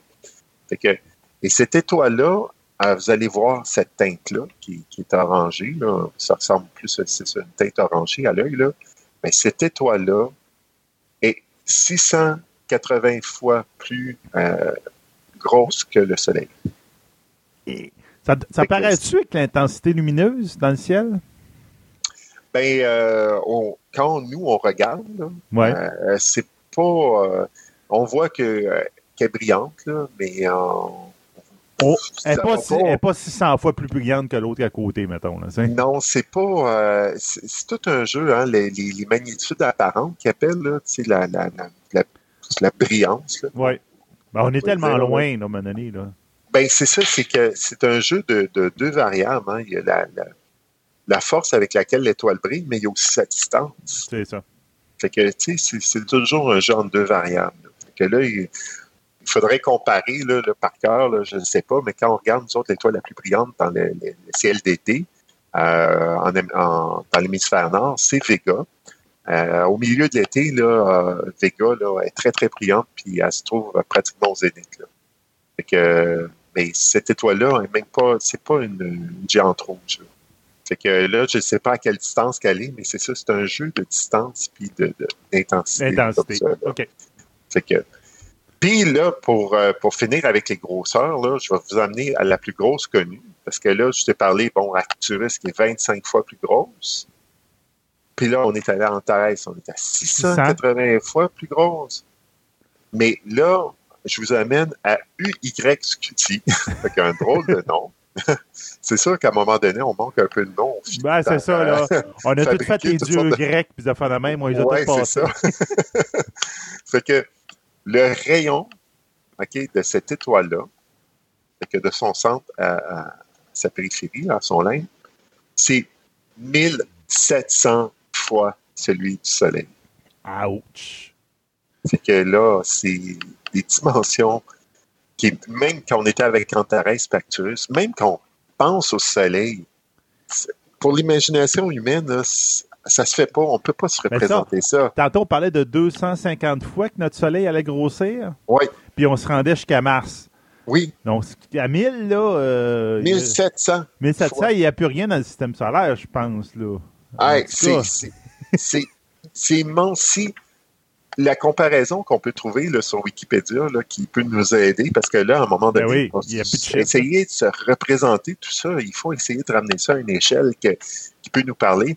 C'est que ce que j'ai retrouvé, comme j'ai trouvé sur euh, Wikipédia, une comparaison intéressante, si Y Scuti est, est, gigantesque, autant que euh, la Terre, euh, qui est le diamètre d'un ballon de plage de 20 cm, le Soleil, lui, il y aurait 22 mètres. OK? Fait qu'on prend la Terre, qui est un ballon de plage, là, ouais, régulier, 20 cm. Le soleil, Il y a une euh, ballonne y de aurait 22 20 mètres. 22 mètres. Là, c- déjà là, ça commence à être disproportionné, là, parce que 22 mètres de haut, là, Ouais, ça, ça- ça commence à être... euh, 22 mètres, haut c'est 7 étages, 7-8 étages, un édifice 7-8 étages environ. ah oui, à peu près. Ouais, Ça- grosso modo. Fait que ça, ça serait le soleil. La Terre, un ballon de plage, 7-8 étages. Euh, la, la- Le la soleil. Terre, un, un- un ballon de plage, 7-8 étages, le soleil. Ben, YQT aurait 40 km. ça, là, 40 km, c'est comme une espèce de ballon de la grosseur de l'île l'île d'Orléans au complet. là. Ouais, c'est ça, là. C'est ça comme Tu mets l'aile d'Orléans au travers, là, puis c'est ça qui fait le rayon de ton ballon. Là. Ouais, c'est ça. Fait que c'est c'est disproportionné, là, complètement. Là. Fait que oui, il y a des monstres comme ça qui existent dans l'univers, tu sais, qui ont une dimension vraiment euh, incroyable, démesurée. Mais euh, c'est vraiment un- une petite portion, comme on disait, c'est le, le- c'est le 10% de ces étoiles-là qui existent, là, qui sont si démesurées que ça. Fait que euh, peut-être que euh, là, il nous reste quelques minutes, peut-être Oh, oui. que euh, je pourrais dire que euh, donner le petit truc là, pour, pour trouver Vega dans le ciel, là, Vega, qui est l'étoile la, la plus brillante, ce qui est intéressant, c'est que dans la constellation où elle est, tu sais, je parlais qu'au milieu de l'été, à peu près, c'est une étoile très brillante qui se trouve au zénith. Là. Mais sous cette étoile-là, vous allez retrouver un petit parallélogramme OK? qui est, qui est la poursuite de la constellation de la Lyre.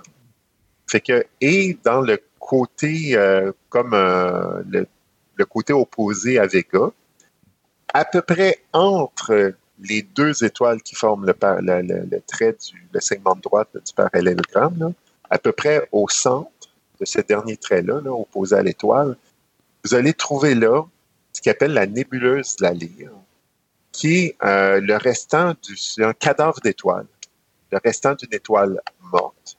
Fait que et que éjecter toutes ces couches extérieures, fait que là ça fait comme une espèce de de nuage sphérique qui est en train de euh, se répandre dans l'univers. On peut voir des, des, euh, des images de ça, c'est très très beau là, sur Internet, là, euh, qui est l'objet, le 57e objet du catalogue de Messi, la, la- la personne qui, qui avait créé un catalogue où il essayait de repérer les objets dans le ciel. là. OK. Puis euh, au numéro 57, on retrouve la nébuleuse de la Lyre. Fait que c'est pour ça qu'on l'appelle M57. Fait que si vous recherchez sur Internet avec M57, Messier 57, le catalogue Messier, euh, vous allez voir les images de ça, puis vous allez voir cette espèce d'anneau-là de gaz qui euh, est en train de s'échapper tout simplement. Et ça, c'est le destin de notre étoile. C'est de former une espèce de, de- de nuage de gaz comme ça. C'est ça, après avoir fa- fait son hélium, etc., là, Ouais. euh, Les couches extérieures vont juste se, se- partir. quand le volume va continuer à, à s'étendre comme ça là, dans, dans l'univers. Fait que ça, c'est un objet qui est dur à voir, par exemple. hein. C'est un, dé- un défi. là. Ça vous prend un, un petit instrument. là. Par exemple, une lunette astronomique là, à la jumelle, là, vous allez avoir de la misère. Ouais, faut Fait vraiment être dans le, dans le gros noir, euh, dans le fond d'un champ, pas de lumière possible. Ah, comme... Mais si vous avez moindrement, c'est comme un, un petit télescope, par exemple, là, euh, par exemple 6 ou 8 pouces, ben c'est possible de voir euh, de voir M57 là, dans le ciel d'été, là, à peu près euh, au zénith, là, au-dessus de notre tête, près de Vega. Là. C'est une étoile très, très brillante au-dessus de notre tête. Là. Vous allez euh, la repérer facilement. Là, après ça, regardez le petit parallélogramme, prenez le côté opposé à l'étoile, puis entre les deux euh, étoiles qui forment le, le, le trait, là, ben, il, il est environ là. OK. Bon, ben, un gros merci là-dessus. Donc, on a appris beaucoup sur le soleil, sur la démesure de- de- du monde des soleils. Mhm. Donc, euh, ça va être bien intéressant. Donc, merci beaucoup. De rien. Parfait, bye.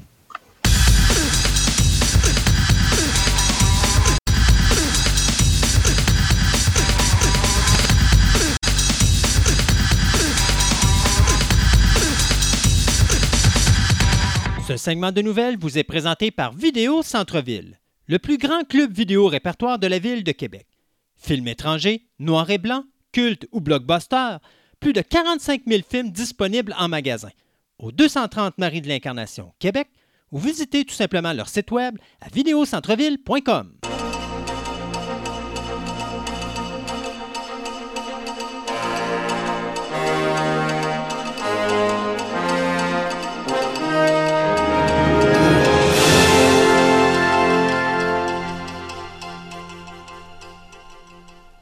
Et pour commencer ce deuxième segment de nouvelles, bien, on va partir avec une multitude de petites nouvelles. D'abord, euh, juste vous dire que le réalisateur David Gordon Green a confirmé qu'il y aura malheureusement un Halloween 2. C'était à prévoir. hein. Le film qui a coûté 10 millions a ramassé quand même 250 millions autour du monde. Euh, il a confirmé la présence de Jamie Lee Curtis dans le rôle de Laurie Strode euh, et il dit que Judy Greer, pardon, et Andy Matichak seraient également de la distribution.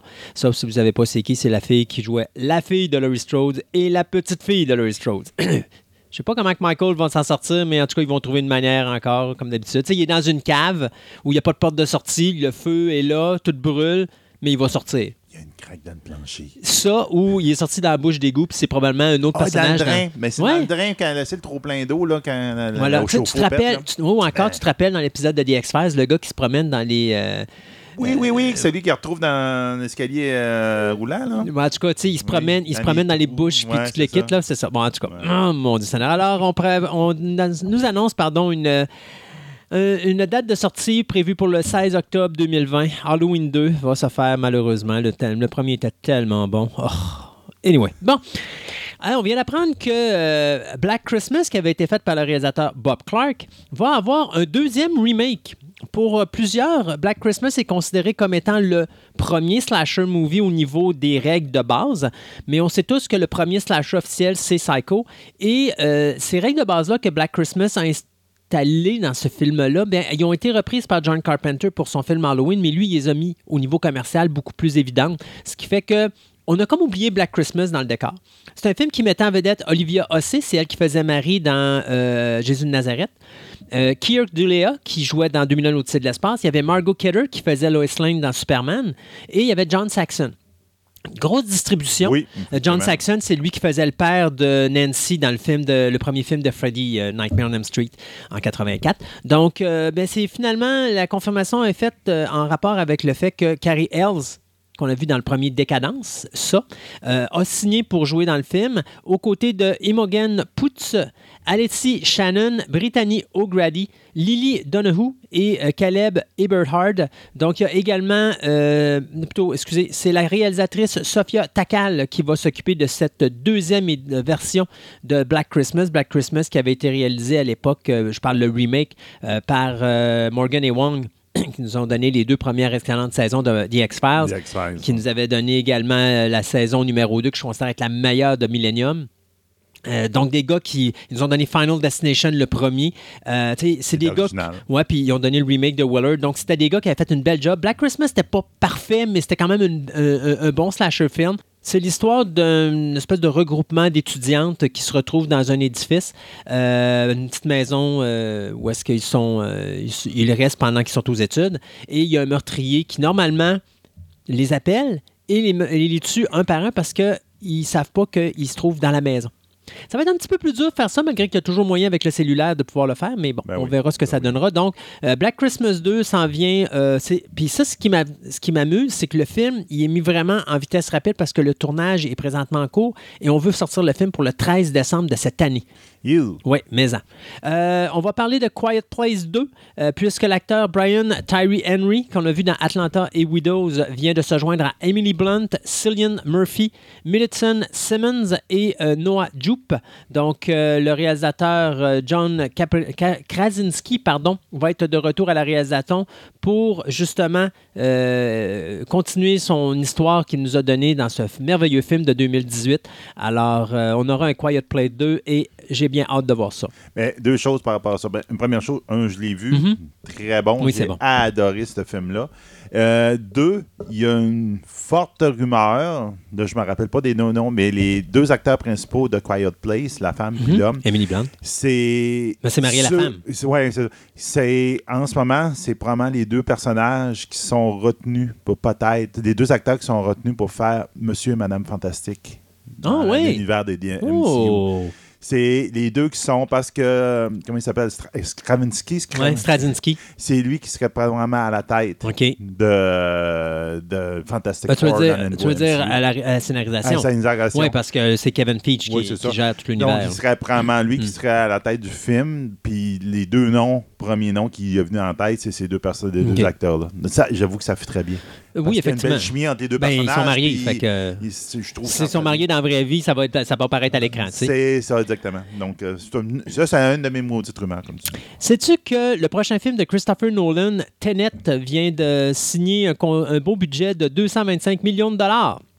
Alors, le film qui va mettre en vedette oh, Monsieur Futur, euh, Bruce Wayne, Robert Pattinson, euh, John David Washington, Elizabeth Debicki, Aaron Taylor Johnson, Kenneth Branagh et Michael Caine euh, devrait sortir en salle le 17 juillet de l'an prochain. On nous annonce que c'est un film d'action science-fiction, mais on n'en sait pas plus que ça parce qu'on garde le projet très secret. Euh, écoutez, euh, Nolan n'est pas un gars qui n'est pas habitué de travailler des gros budgets. hein. C'est un gars qui a fait quand même 250 millions de budget avec Dark Knight Rises. Il a fait Inception et Interstellar, euh, Interstellar, avec 160, 165 millions chacun. Euh, Dark Knight avait coûté 185 millions. Même son film de guerre, Dunkirk, avait coûté 100 millions. Donc, il est habitué des gros budgets, fait que c'est pas stressant pour moi. Puis de toute Non, façon, non. ce gars-là a toujours le moyen de sortir des gros, euh, des gros box-office quand il y a un de ses films qui sort au cinéma. Black Adam, bien, on a un nouveau réalisateur, c'est l'Espagnol Jaume Colette Serra qui va s'occuper de la euh, réalisation du film qui mettra en vedette Dwayne Johnson. Euh, D'ailleurs, c'est drôle parce que ça va être comme la, la deuxième fois que les deux vont travailler parce que Johnson et euh, Colette Serra sortent un film à Noël. En même temps que Star Wars, épisode 9, c'est le Jungle Cruise, qui est une suite à, euh, mon Dieu, le film d'année passée, le Wel- Welcome to the Jungle, je pense. Ouais, de même, Content dans le Jungle, ouais. alors, euh, ça va faire la deuxième fois qu'ils vont travailler ensemble. Euh, Colette Serra, bien, si vous vous rappelez pas ce qu'il a fait, ben, il a fait House of Wax, il a fait Esther, et il a joué aussi, ben, il a plutôt réalisé les œuvres de Li- Lion euh, Neeson, c'est-à-dire Non-Stop, Night Run, Passenger, puis c'est lui également qui était derrière le film The Shallows.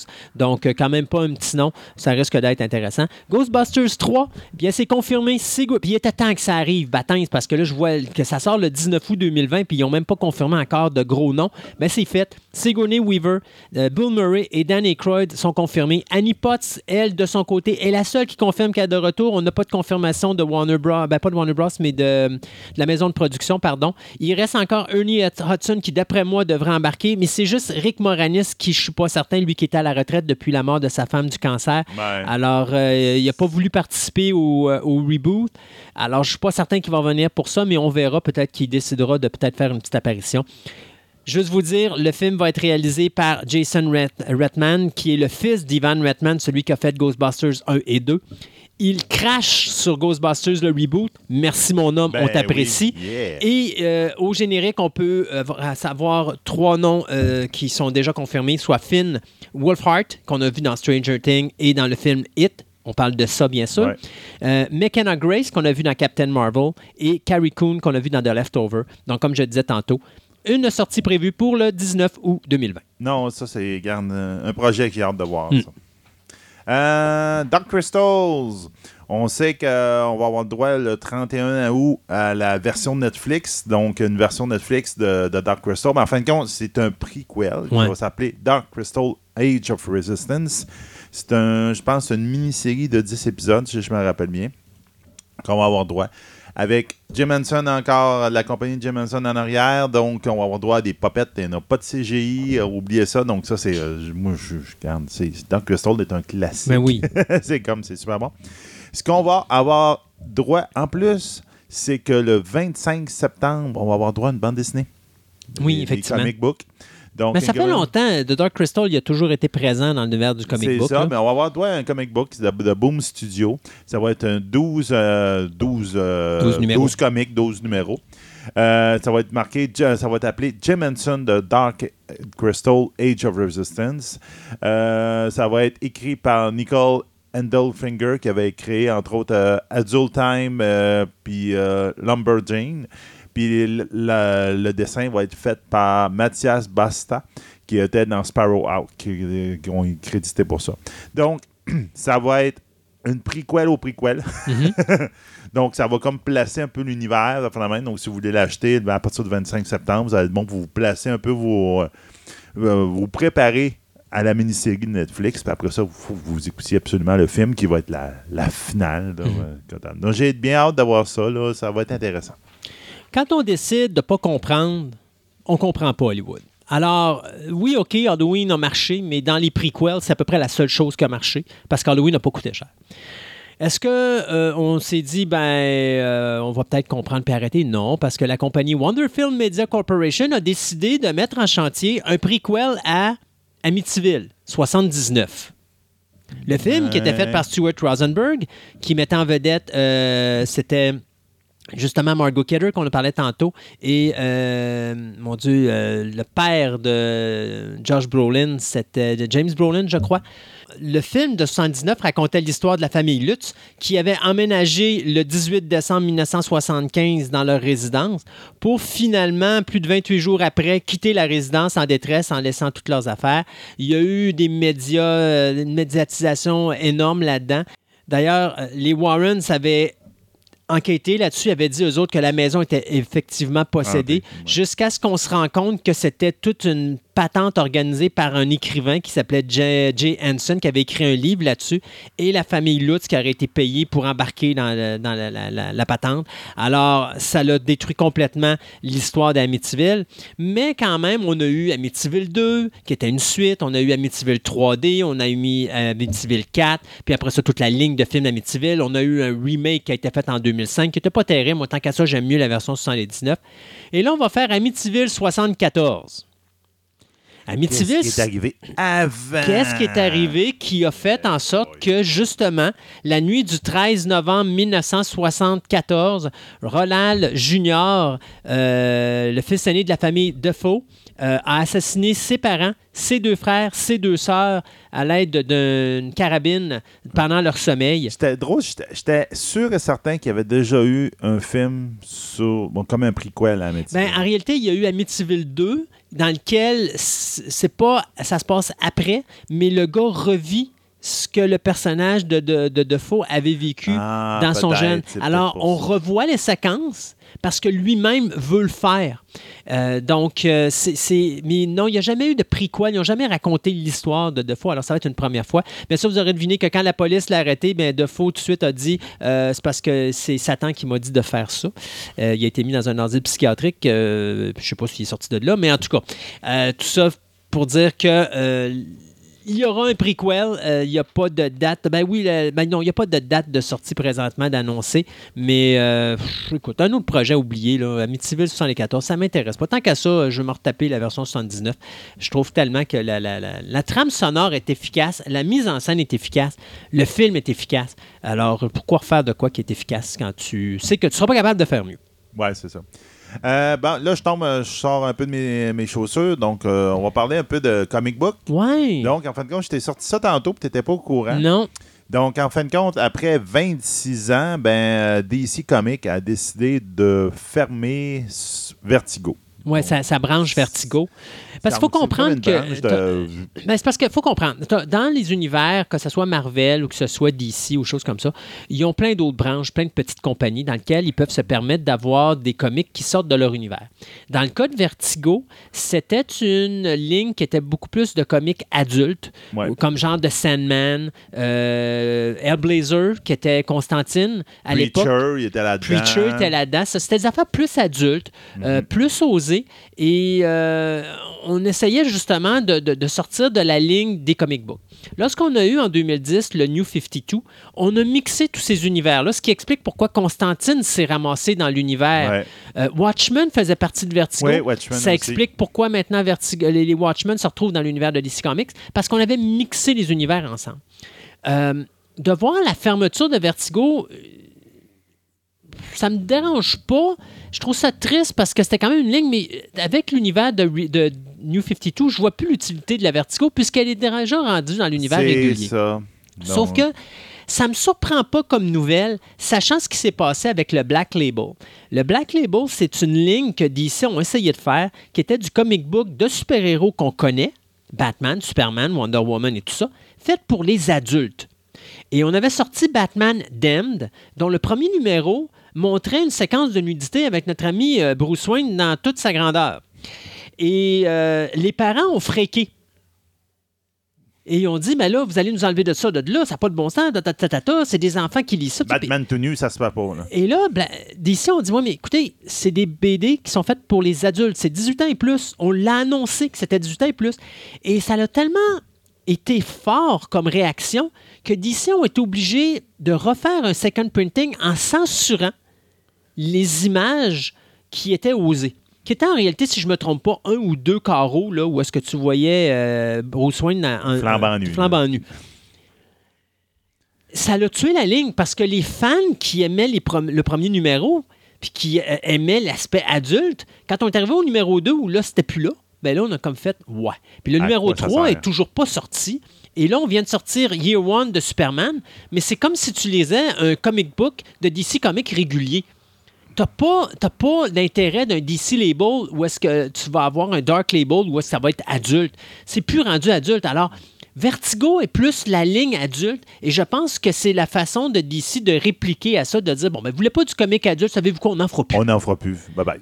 Alors, je, je pense pas que ça va coûter des jobs, à moins que tu me dises le contraire. Je pense qu'ils vont tout simplement transférer le staff dans Pour le DC ils n'ont régulier. ils ont rien dit de ça, mais ils disent tout que tout va être intégré C'est ça. effectivement dans DC de base, là, puis tout va être. euh, de toute façon, le Sandman Tout- pourrait être pas. intégré dans l'univers de DC Comics sans problème parce que c'est des personnages qui sont de toute manière dans l'univers de DC Comics. Alors, Donc, euh, c'est ça. C'est plus comme, euh, je te dirais, que toute une branche, comme tu dis, adulte de DC qui va disparaître, il va être mis à la- au goût du jour avec tout le reste. Donc là, bon, OK. Donc, c'est, je dirais que c'est les, les purs de Dieu qui écoutaient, qui auraient aimé ça avoir du comic adulte. Ouais. Ils, vont, ils vont être déçus. ils vont être, ils vont être pénalisés. Donc, comme on disait, c'était Vertigo, ben, c'était Sandman, Preacher, Y The Last Man. euh, des, euh, à la base, le euh, iZombie, Lucifer, Constantine, c'était tout là-dedans que ça avait parti. Donc, euh, ben, c'est ça. Donc, malheureusement, vous aurez pu les écouter euh, sur version adulte. Il va y avoir un Lucifer euh, gentil, doux et phénomène qui va être rentré dans DC. Ben, je- ils vont le modifier comme ils ont Ouais, changé ça. Constantine. C'est sûr que Constantine fume encore, mais il est pas, il fume pas puis il boit pas comme il faisait dans Hellblazer. Là. Ah, c'est ça. C'est sûr que bon. Euh, OK, du côté de Netflix, on va vous parler de deux nouvelles rapides. On va parler de Away. Euh, Hilary Swan qui vient de signer avec Netflix pour jouer dans la série de 10 épisodes qui va être, dont le pilote va être réalisé par le réalisateur Ed Zwick qui nous avait donné Glory.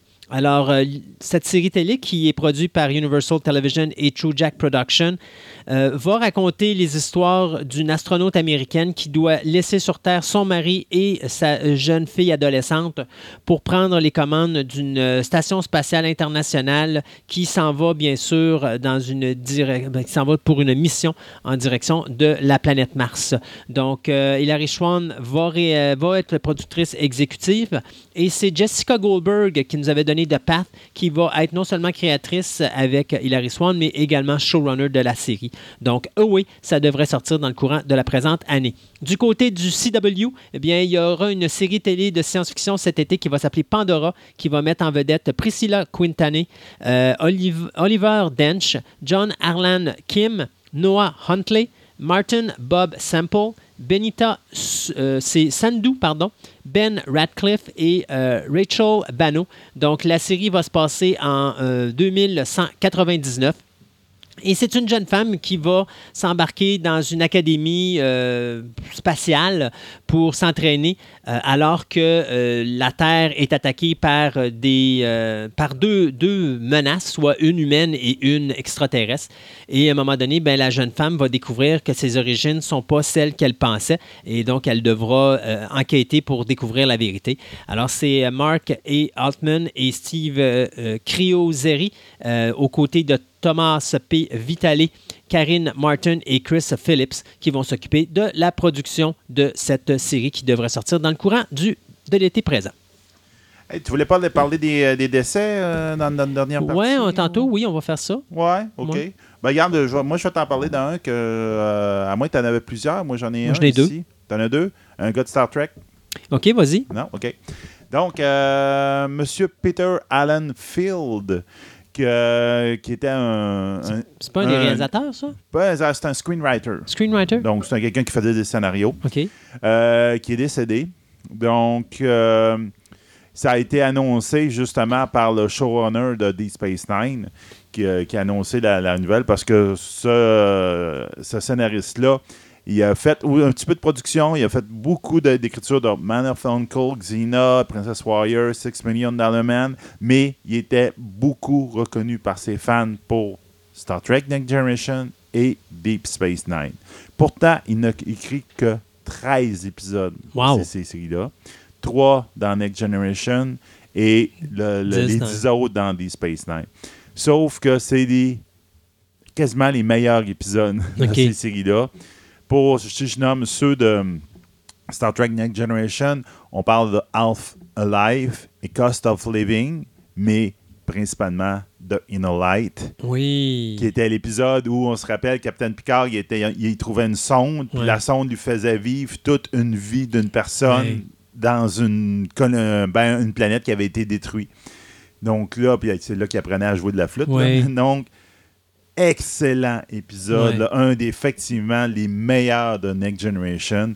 Puis dans le côté des Space Nine, il y a Duet, euh, For the Uniform, il y a plein, plein de séries, de- de- de- D'épisodes. d'épisodes super importants. Et puis là, je, je lisais les descriptions, là, puis je me rappelle de ces Ouais. épisodes-là, pourtant que ça fait très longtemps. J'ai j'ai pas une très grosse mémoire pour des Space Mais je sais pas, j'avais son nom comme réalisateur aussi. Je sais pas pourquoi. Ben, il parle aussi qu'il est producer dans certains Ouais, cas, mais je pense qu'il s'est plus distingué Ouais. en étant euh, En scénarisation. euh, scénarisation. Donc, euh, on vient de perdre un, un très bon scénariste pour Ouais. la science-fiction.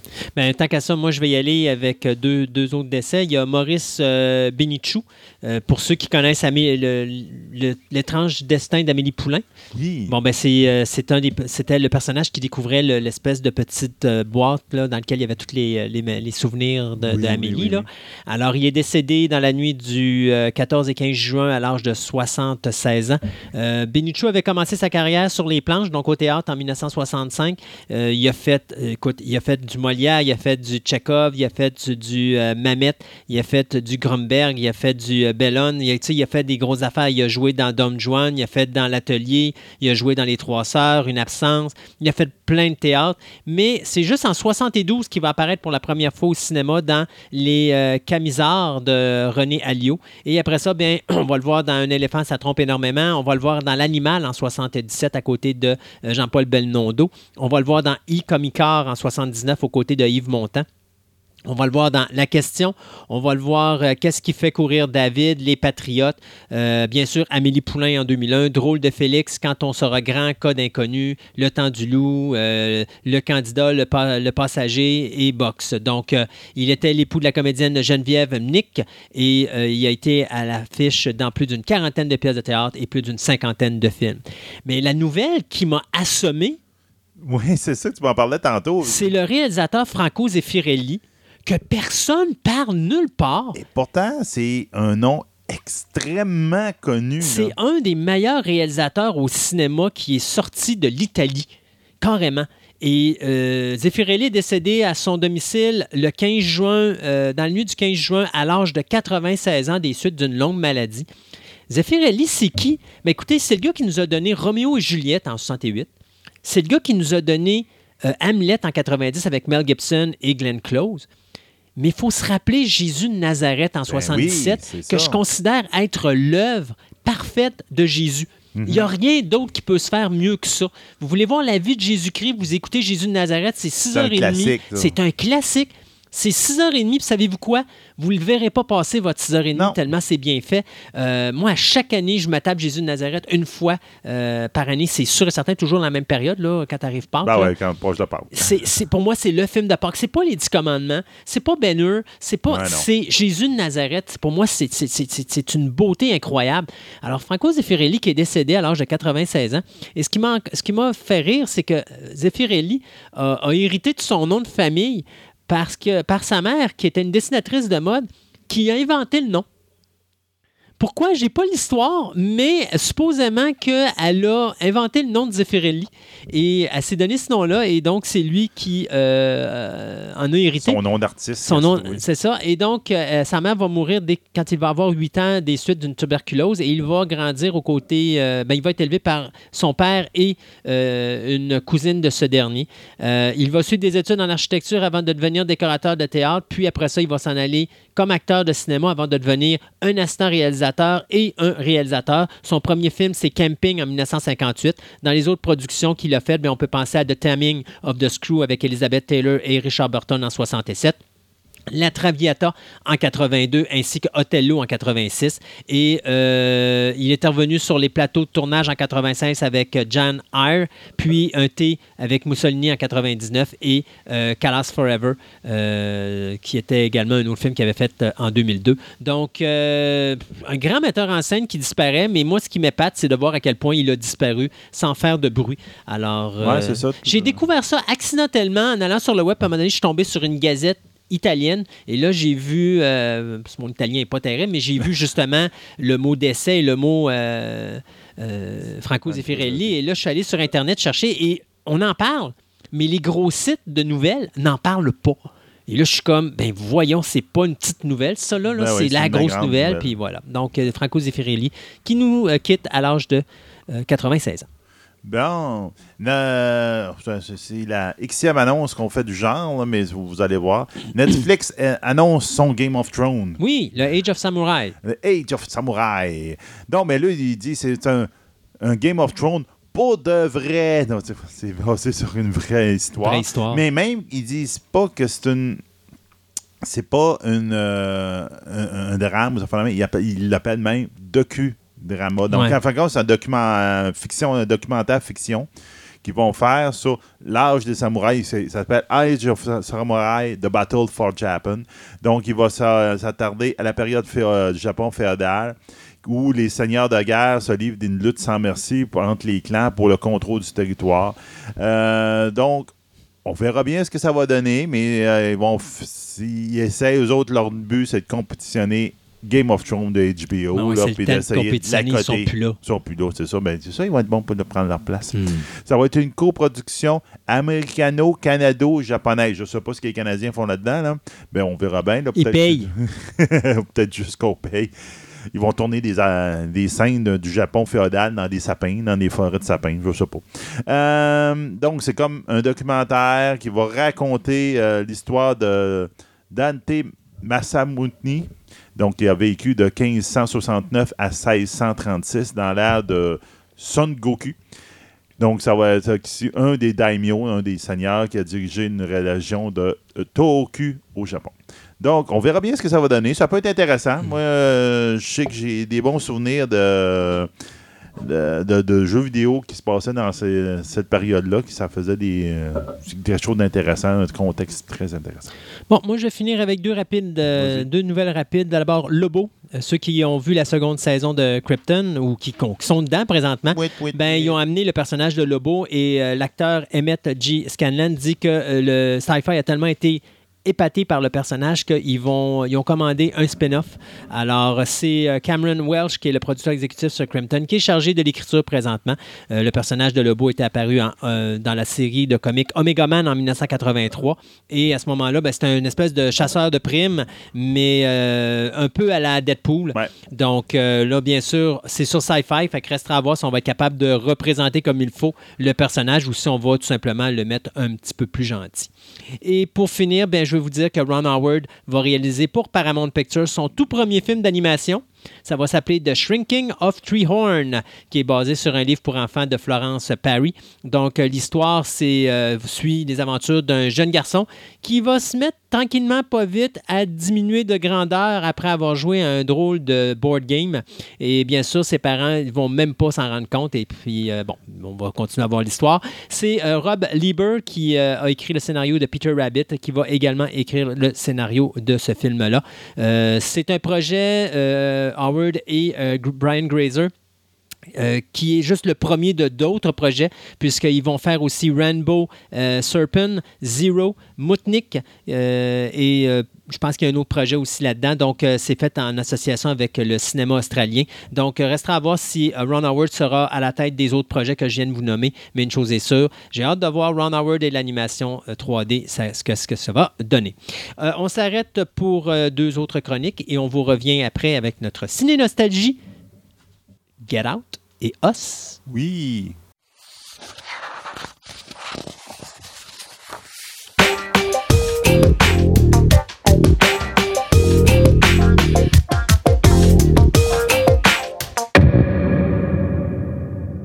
On fait quelque chose de vraiment spécial aujourd'hui à Fantastica parce qu'on va parler à quelqu'un qui a un blog. Puis oui, je le sais, vous me le dites tout le temps, Christophe, tu parles pas assez de littérature. Ben là, on va faire quelque chose avec une personne qui a un blog littéraire. Alors, j'ai avec moi Julie Collin. Bonjour, Julie. Bonjour. Alors, on a ce qu'on appelle un blog qui s'appelle Julie lit au lit. Absolument. Tantôt, j'ai oublié le, le premier lit, ça allait pas bien. C'est un classique. partie des variantes. Donc, c'est quoi exactement ce blog-là? En fait, moi, euh, je partage euh, mes lectures que je fais. C'est vraiment, je parle avec mon cœur, tout simplement. Donc, euh, je fais de la, je sais pas de la critique euh, au sens euh, où je vais euh, détruire des livres ou où je vais dire des choses, euh, des, des commentaires euh, en général. Je vais vraiment parler de mes coups de cœur, ce que j'aime, euh, parce que j'ai pas de temps à prendre sur des livres que j'aime pas de toute façon. Donc, les livres que je parle, c'est des livres que j'ai aimés, c'est des livres que j'ai lus dans mon lit souvent, parce que c'est là que je lis à tous les soirs. Mhm. Ça m'aide à m'endormir. Donc, euh, oui. Surtout quand ils sont pas bons. Non! non, quand même pas. Quand ils sont pas bons, c'est décevant. Puis je suis comme, oh. Mais c'est rare. Sérieusement, souvent, je réussis à trouver quand même quelque chose dans le livre qui est vraiment intéressant. Il y a vraiment des coups de cœur extraordinaires. Puis il y a des livres c'est comme, ah, ben celle-là, j'ai aimé ça, j'ai passé un bon moment. Puis je pense que pour telle personne, ça va vraiment plaire, tu sais. C'est que ça dépend toujours. Donc, euh, oui, je parle de livres avec mon cœur. euh, je le fais par plaisir aussi. Dans le fond, mon blog, moi, euh, je vis pas de mon blog du tout. là. Je, tra- je travaille ailleurs. Qui vit de ce qu'il fait avec Euh, passion. La preuve, nous, Fantastica, Ouais. On vit, on n'est même pas payé. Il y en a qui vivent de, de leur passion, Oui. mais moi, dans mon cas, c'est pas c'est pas le cas. Mon blog est monétisé, dans le sens que je fais de l'argent avec mon blog, mais tout l'argent que je fais est redonné à des organismes en alphabétisation. Oh, Pour qu'il y ait wow. plus de gens qui aient accès à la lecture. Donc, euh, je fais ça depuis euh, déjà plus que trois ans que je suis affiliée avec euh, les, les libraires. Donc, c'est un réseau de environ 115 libraires indépendantes. Ça fonctionne en ligne. Donc, les gens achètent sur mon blog via leur site sécurisé. Et euh, oui, je reçois 4 et ce 4 %-là est redonné en totalité à des Wow. organismes œuvrant en alphabétisation. D'où c'est venu cette euh, passion de faire un blog comme ça? Quelque part, il y a eu un élément déclencheur. Euh, oui, il y a eu une épiphanie à un moment donné, je dirais. Là. Il y a eu un moment où est-ce que je fais comme, Hein? ben oui, tu sais, je préfère ça. Mais euh, il y avait une réflexion quand même qui était partie bien avant ça. J'ai commencé à bloguer au début des années 2000. Donc, c'est sûr que dans le temps, c'était vraiment pas la mode. C'est que j'ai commencé ça il y a super longtemps et euh, j'avais arrêté. Puis à un moment donné, je me suis dit, Ah, j'aimerais ça recommencer, j'aimais ça écrire, j'aimais ça partager avec les gens, mais je voulais pas. Je voulais qu'il y ait une valeur ajoutée, tu sais. Je voulais pas juste écrire pour écrire. Je voulais pas être un blog parmi tant d'autres. Je voulais avoir une valeur ajoutée dans la blogosphère, finalement. Puis après ça, je me suis dit, ah, ben oui, si je faisais un blog pour parler de lecture, puis que j'amassais des fonds, puis ça rendait la lecture accessible à tous. C'est que là, il y a comme eu quelque chose qui s'est passé. Ça s'est passé très vite dans ma tête quand même. Puis euh, c'est que là, après ça, j'ai commencé mon blog toute seule. J'en ai pas parlé à personne. Parce que je voulais pas que les gens me disent que ça n'avait pas d'allure, que ça fonctionnerait pas, parce que c'est un classique. Hein? Mhm. Quand on veut partir quelque chose qui sort un peu de la norme, on se dit, ben voyons pourquoi? Il y a toujours quelqu'un quelque part qui comprend pas qu'un passionné, c'est son essence Non, c'est ça, d'existence. c'est ça. Et qu'à chaque fois qu'eux en ont pas d'essence Ouais. comme ça, puis qu'ils voient quelqu'un qui, qui drive à ça, Ouais. c'est comme Oh non, non, faut, faut, faut- ça dérange, il faut qu'on l'élimine. Non, c'est ça. C'est que souvent, il y a des commentaires qui sont négatifs. Même euh, trois ans plus tard, j'en entends encore des fois, malheureusement. Mais n'empêche que ça, j'ai peut-être été dans le placard des blogueuses pendant à peu près six mois où est-ce que là, je me disais, j'en parle pas à personne. euh, C'était vraiment, euh, je garde ça pour moi tant que ça sera pas plus officiel que ça. Donc, j'ai fait, j'ai monté mes choses tranquillement pas vite. Après ça, quand j'ai fait ma demande pour être affiliée avec les libraires, ils ont accepté. Et c'est là, après, que je suis sortie du placard. C'est que là, j'avais commencé à en parler. J'ai dit, ben là, j'ai mon blog littéraire, c'est des un fonds. an après qu'on est parti. euh, Six mois, un an? À peu près six mois. Six mois, OK. À peu près six mois, donc j'ai blogué dans, dans le placard euh, pendant à peu près six mois de temps, où est-ce que j'ai monté mes affaires tranquillement, pas vite, puis euh, vraiment, j'étais pas mal la seule personne qui lisait mon blog là, à ce moment-là. Puis, euh, Puis là, quand on dit qu'on est associé à 115 librairies Ouais. indépendantes, il faut s'entendre qu'à 115, c'est à peu près tout le Canada? Non, en fait, c'est des librairies qui sont principalement au Québec. Euh, Il y en a quelques-unes aussi dans les maritimes et en Ontario. OK. Oui, ben c'est ça. Ben, moi, quand je parlais Canada, parce que je Ouais. euh, habituellement, on- je pense, parce que là, vous devez faire, à partir de ce moment-là, vous devez faire affaire avec, euh, c'est quoi dont le nom de l'événement? C'est euh, les librairies, je pense? Oui, c'est les libraires. C'est les libraires, c'est ça, Oui, ça, c'est les libraires.ca. C'est ça. Donc, c'est ça. Donc, eux autres sont associés. Je pense qu'avec Mme euh, Morancy, euh, dans une autre chronique précédente, on avait parlé que je pense que ça montait un total de 130, 140 librairies euh, au Plus total. 115 à peu Ouais. près. Ouais, je dirais à peu près 115. Quand je, suis, je me suis affiliée, C'était 95. Oui. C'est que tranquillement, pas vite, ça fait quand même 10 ans que le réseau existe. Là. Vraiment, des libraires qui sont regroupés ensemble, qui ont fait, entre autres, une, dans une boutique en ligne. Plutôt que d'avoir chacun sa boutique en ligne, ils sont regroupés, ils sont plus forts comme ça. Donc, euh, ouais, Mais surtout que, c'est pas facile. C'est ça qu'on on disait à un moment donné au niveau de la littérature. Euh, Quand tu as des gros monstres comme Archambault, Renaud-Bré, eux autres, il y en a un qui marche pas, c'est pas grave. Tu en as plein d'autres qui Non, peuvent ça. compenser. Euh, si, mettons, tu as une personne comme, mettons, Mme Morancy avec la librairie Morancy, si elle, ça marche pas, c'est dommage, c'est la clé dans la porte. Il n'y a pas, Non, il y a non, pas de porte ça. de sortie. Donc, c'est important d'encourager ces librairies-là avant de penser à. Puis D'ailleurs, de toute façon, ça m'amuse tout le temps, tout le temps parce qu'à chaque fois que je m'en vais dans des places comme Renaud-Bré ou euh, Archambault, je trouve toujours que c'est plus cher que quand tu vas dans des petites librairies. euh, Moi, je ne sais pas, j'y vais pas. Ah, non. moi, je suis vraiment Mais- ces libraires indépendantes. Puis pour moi, c'est une question de valeur. Je me suis affiliée avec les libraires euh, parce que pour moi, j'achetais déjà chez les libraires. Tu sais, on, on se dit les vraies affaires. J'étais affiliée avec Amazon, j'aurais 8 Puis j'aurais même 8% sur quelqu'un qui achète un barbecue. Là. ça- mais c'est vrai pareil. J'aurais un montant qui est plus élevé, mais en même temps, pour moi, mes valeurs, c'est d'aller vers les librairies indépendantes. Oui, effectivement. Puis c'est ça, c'est ce qui comptait. De toute façon, je savais très bien que même si j'amasse de l'argent, c'est pas cet argent-là qui va changer le monde non plus. là. Mhm. Je suis consciente du fait que c'est beaucoup plus de la sensibilisation que euh, de l'argent concret que je redonne à des organismes, dans le sens que je redonnais 400 dollars en trois ans. Là. Ils n'en vivent pas euh, grâce à moi. Là. Non, mais c'est pas grave. C'est quand même. C'est plus, le, plus, le, le- le- geste plus que... Ben, c'est ça que j'allais demander. C'est ce geste-là, l'idée de faire ça, c'était-tu là au début? Oui, oui, c'est ça, oui, ça faisait partie... Puis c'est euh, quoi qui a fait qu'on a pensé à faire ça? Parce que moi, honnêtement, je ferais, mettons, comme quelque chose comme ça, j'aurais pas cette tendance-là à dire, OK, je vais ramasser des fonds pour envoyer ça, mettons, à un endroit là pour aider les gens à. Ben, ça, il y a comme eu une espèce d'épiphanie. Il y a eu un flash qui s'est passé. Là. Puis, au point où ce que je me suis dit, c'est tellement simple là, dans ma tête que je me suis dit, j'ai dû lire ça quelque part d'autre. J'ai dû voir ça ailleurs. Puis là, je me suis mis à faire des recherches, puis ça. Puis finalement, là, ben, je suis toute seule à faire ça. Même encore à ce jour, et euh, j'en ai même pas trouvé ailleurs dans le monde quelqu'un qui fait ça comme ça, un bloc de lecture qui redonne. J'ai j'ai- j'ai pas vu ça nulle part. Non, mais c'est Puis- ça. Puis je suis quand même, euh, j'ai quand même beaucoup de lecteurs maintenant, toute chose dans relative, là, mais ça serait venu à mes oreilles s'il y avait quelqu'un d'autre qui faisait ça, c'est sûr. Quelqu'un aurait reparlé. Oui, quelqu'un m'en aurait parlé, c'est sûr. Euh, j'ai des lecteurs un peu partout, donc euh, oui, ça, je le saurais. Là. Fait qu'il n'y a pas personne qui fait ça. Pour moi, ça, ça allait de soi, c'était évident. Euh, moi, je suis chanceuse, je suis privilégiée, je je suis bonne en lecture, j'ai tout le temps été bonne, j'ai tout le temps aimé ça, ça a tout le temps été facile, mais c'est pas le cas de tout le monde. Mhm. Tu sais, Puis euh, à peu près 50% de la population au Québec, en 2018, là, en ce moment, qui a des difficultés sérieuses en lecture, en écriture. Puis ça, c'est des gens qui sont âgés entre 16 et 65 ans. C'est la population dite active. Fait qu'on parle pas de notre arrière-grand-père, on parle pas de notre petit cousin de 3 ans. On parle vraiment de la population active qui a des difficultés en lecture, en écriture. Fait que moi, je fais ma part. Je suis chanceuse, je suis bonne. Sais, je dis ça, j'ai des frissons en en parlant, là, parce que pour moi, c'est tellement évident. Tu sais, je peux pas faire autrement. Puis il y a des gens, des fois, qui me disent... euh, tu je trouve pas ça très rationnel, là, mais en tout cas, des gens, des fois, qui me disent Ah, mais tu sais, Julie, tu pourrais te garder, euh, mettons, une partie de l'argent que tu fais avec ça. Puis je suis comme Ben non, j'en ai pas besoin. Tu sais, je veux dire, c'est. Il y a des gens qui en ont plus besoin que moi, puis mon concept, puis c'est ça. Puis quand même que je ramasserais, euh, tu sais, beaucoup plus d'argent que ça, ça m'intéresse pas. C'est pas ça. Pour moi, ça, ça va de soi que cet argent-là va toujours être donné à des organismes d'alphabétisation. Toujours, là. Puis euh, j'encourage, dans le fond, à date, j'ai donné dans trois organismes différents.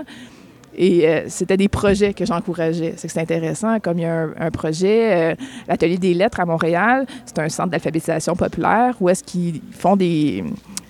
Ils apprennent beaucoup la- le français par la poésie. C'est quand même particulier. c'est que les- c'est que c'est quelque chose, des fois, qu'on a l'impression que c'est hermétique, la poésie, c'est pas accessible. Puis ça, c'est que les autres qui apprennent beaucoup par la poésie, donc ils écrivent et lisent la poésie. Puis ça, c'est comme ça qu'ils apprennent euh, à mieux écrire et lire en français.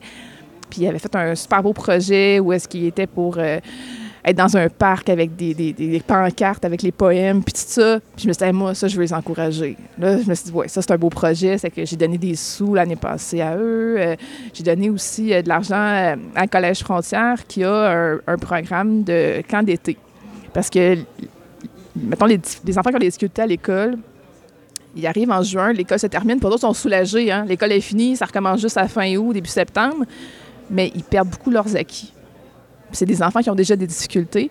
Puis des enfants qui ont des difficultés à cet âge-là, ben si on les prend pas en, en charge, puis on leur montre pas des choses qui sont le fun par rapport à la lecture puis à l'écriture, puis ça devient juste comme plate, ben ils se forceront pas. Ils vont juste faire leurs affaires à l'école, puis ça va être des gens qui liront pas pour- par plaisir. euh, ils se privent de beaucoup Ça de va être à choses. recommencer la saison d'après. Oui, ça, l'année suivante, ils ont vraiment beaucoup perdu. C'est ça. Puis, euh, puis à long terme, il y a vraiment des effets néfastes. Là, euh, fait que c'est ça. Fait que j'ai décidé d'encourager ce projet-là. Je trouvais ça, euh, je trouvais que c'est une bonne idée, tu sais, de faire un camp d'été comme ça, où est-ce qu'ils ils lisent, mais par plaisir. Puis, parce que c'est ça, souvent, les gens qui disent qu'ils n'aiment pas lire, c'est parce qu'ils n'ont pas encore trouvé le, Le, livre, livre. ou le style de livre. Ils n'ont pas encore eu le déclic. Mm. Puis moi, ça me fait tellement plaisir quand que j'entends des gens qui me disent Ah, je lisais plus, mais là, j'ai lu ton article, ça m'a donné envie. Puis là, j'ai recommencé à, de lire. Puis là, je suis contente, tu sais. Là, c'est c'est ça. C'est Oui, c'est surtout que c'est- Moi, je trouve que c'est. Puis c'est ça, à un moment donné, justement, quand j'avais fait mon entrevue avec Mme Morancy, je disais c'est difficile au 21e siècle de mettre le visage de quelqu'un dans un livre. Parce pas que. si difficile non, que mais je veux ça. dire, principalement, les gens, c'est pas le premier réflexe qu'ils vont avoir. De prendre un livre, de lire, en général, ils vont aller jouer à un jeu vidéo, ils vont aller écouter la télévision, ils vont écouter à la radio. Mais le livre ne sera pas dans, mettons, il y a toujours des gens normaux qui vont faire, là, mais je parle, en général, c'est pas le premier réflexe que les gens vont avoir. Ça dépend comment on a été éduqué. Ça dépend de, de comment qu'on a découvert les livres aussi. Ouais. C'est sûr que si on, on les côtoie régulièrement, les livres, puis on, est en contact avec les livres, c'est plus facile d'y penser. Mais c'est sûr que si on n'a pas de livres à la maison, souvent c'est de même ça commence aussi. Là. C'est d'avoir des livres à la maison, c'est de prendre le temps d'aller à la bibliothèque. Tu sais, ça commence jeune. là. Les enfants, là, euh, dès les premiers mois, ils aiment déjà ça, jouer avec les livres. Ils aiment ça les couleurs, ils aiment ça les toucher. Après ça, tranquillement pas vite, on lit des histoires. Puis même quand on est adulte, on aime ça encore se faire raconter des histoires. Puis il y a des livres, oui, il y a des livres papier, il y a des livres numériques, il y a des livres audio. Euh, il y a toutes sortes de sujets de livres. Il n'y a pas de mauvaise lecture non plus. Des fois, il y a des gens qui me disent Ah, ben moi, euh, je lis, mais euh, je lis juste des BD. Ben, c'est de la lecture, là. En dehors du blog, euh, il y a d'autres choses en dehors du blog, je suis sûr, quelque part. Parce que tantôt, on me montrait une photo d'une certaine Julie qui était allongée dans un lit avec euh, du rose dessus, dans une librairie, en train de. Ben oui, l'année passée, euh, en fait, le, le 3 juin 2017, la librairie Morancy m'a invité euh, à venir lire au lit en pleine librairie. Donc, vu que mon blog s'appelle Julie lit au lit, on avait un concept là. Puis euh, là, du coup, quand on m'a offert ça, je me suis dit, OK, quel genre de lit qu'ils vont me fournir? là? Ça va être un lit genre de camping.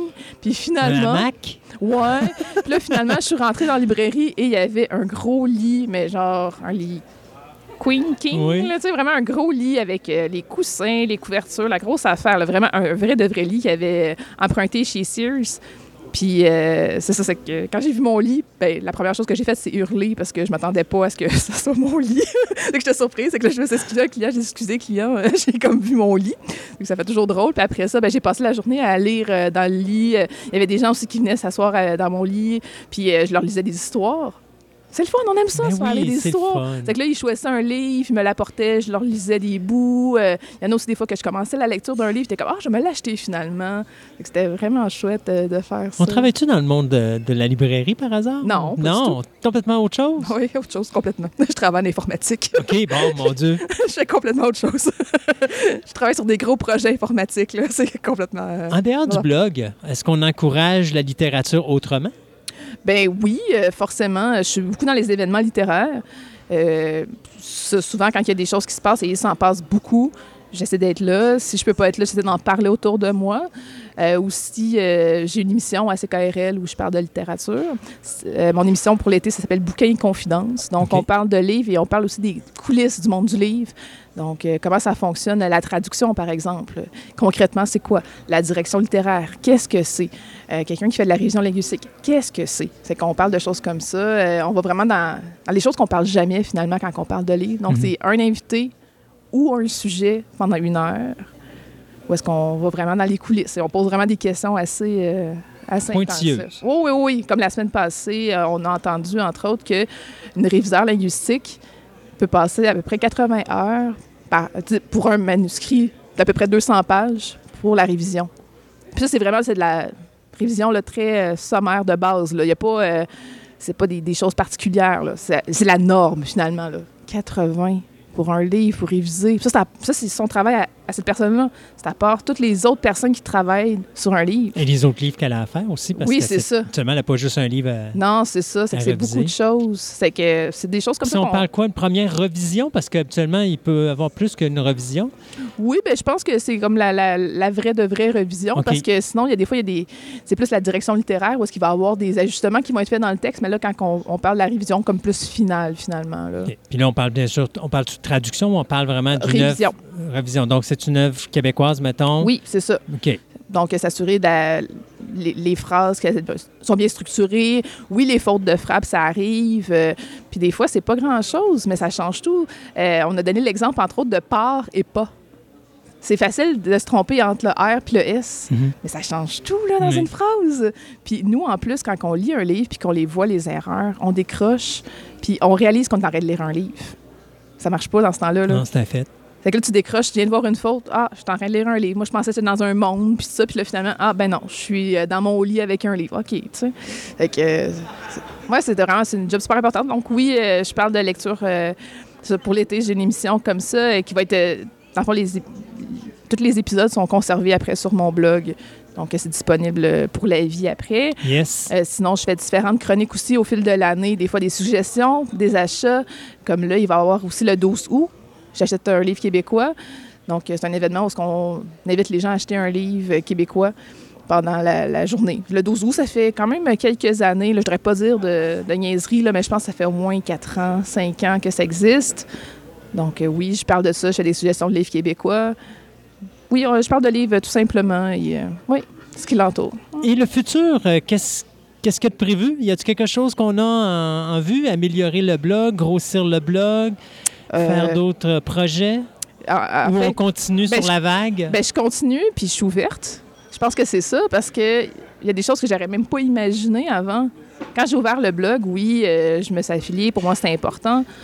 Mais, euh, Mais toujours ça. hein? j'imaginais pas que j'étais pour avoir euh, éventuellement une émission de radio dédiée aux coulisses de la littérature. Euh, je pensais pas un jour j'aurais un lit en pleine librairie. c'est complètement, euh, c'est complètement fou là. Euh, quand j'y pense là, ça.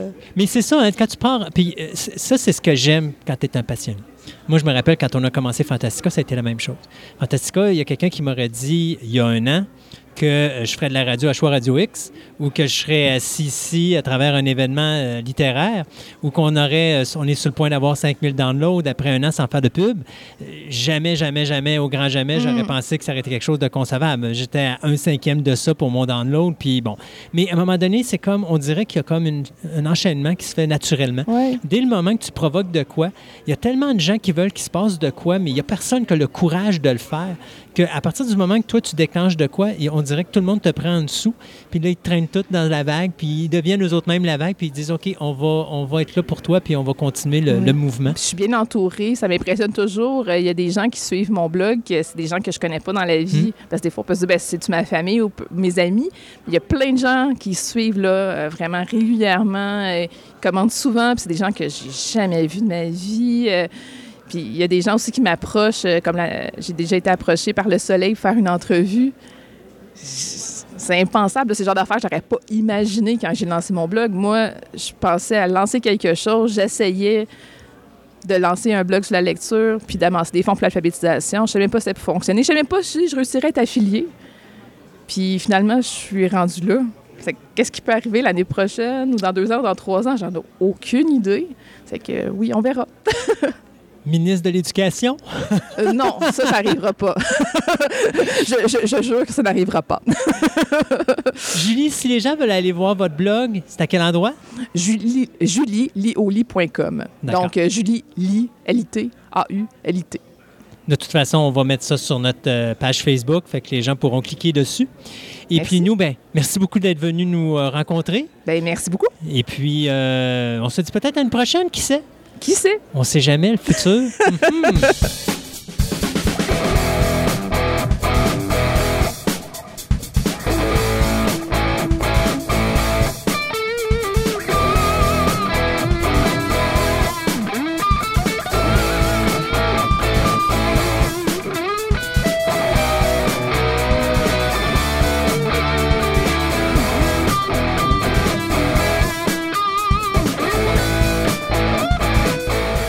Aujourd'hui, nous avons le, grand plaisir d'avoir, euh, j'aurais tendance à dire, une réalisatrice, une monteuse, une, euh, une personne qui a fait un documentaire sur un sujet plutôt, je vous dirais pas ésotérique, mais un- pas courant, mettons, sur le, le- le phénomène steampunk.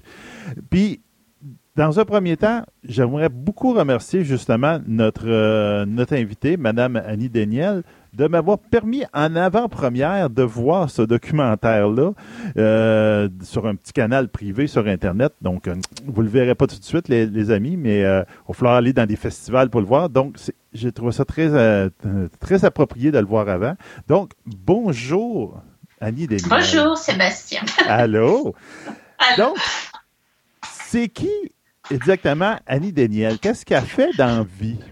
Alors, moi je suis en fait euh, documentariste, euh, monteuse aussi. Et euh, je m'intéresse à toutes sortes de choses dans la vie qui peuvent être très variées, mais mes grands thèmes de prédilection sont plutôt les, communautés, les petites sociétés et tout ce qui touche à l'histoire et euh, je dirais aux thèmes contemporains, à la société de demain aussi. Euh, et c'est vrai que c'est un petit peu toutes ces, tous ces intérêts-là qui ont fait en sorte que je me suis intéressée euh, au steampunk et, et- et aux gens de la communauté steampunk en particulier. D'où est venue justement cette idée-là de faire un documentaire sur le steampunk? Alors c'est un peu euh, l'idée, c'est présenter. en fait, ça part d'une rencontre toute simple. Je suis allée à un pique-nique victorien à Pointe-aux-Trempes. C'était en 2013. Et là, j'ai vu des gens qui étaient euh, superbement costumés, euh, euh, plus classiques en victorien, avec des costumes victoriens classiques, mais il y en avait certains qui avaient des accessoires un petit peu étranges, euh, euh, futuristes, euh, conçus avec des matériaux comme euh, du cuivre, du laiton. Donc, euh, euh, c'était parfois des, des, espèces de machines que j'avais jamais vues, mais des fois, c'était plus du relooking. par exemple de, de cellulaire ou de iPad, avec une esthétique rétro-futuriste en fait. Le steampunk, c'est plutôt du rétro-futurisme qui est basé euh, communément à l'époque de la reine Victoria en fait, donc vraiment la révolution industrielle. Euh, et euh, ce que je pourrais dire d'autre, c'est ça, c'est que quand j'ai vu ces gens-là avec ces accessoires-là, on a commencé à discuter et tout, et j'ai trouvé vraiment fascinant.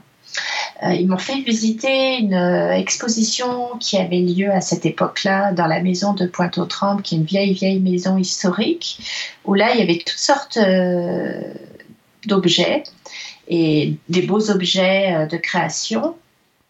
Des masques, des lampes, des pistolets, toutes sortes de choses, et qui étaient des objets steampunk. Il y avait même des robes, des robes. Et je me suis dit, waouh, c'est quoi, euh, c'est quoi ce mouvement-là En fait, moi, j'en avais pas entendu parler, euh, mais, mais ça me faisait penser beaucoup à, à des films que j'avais vus.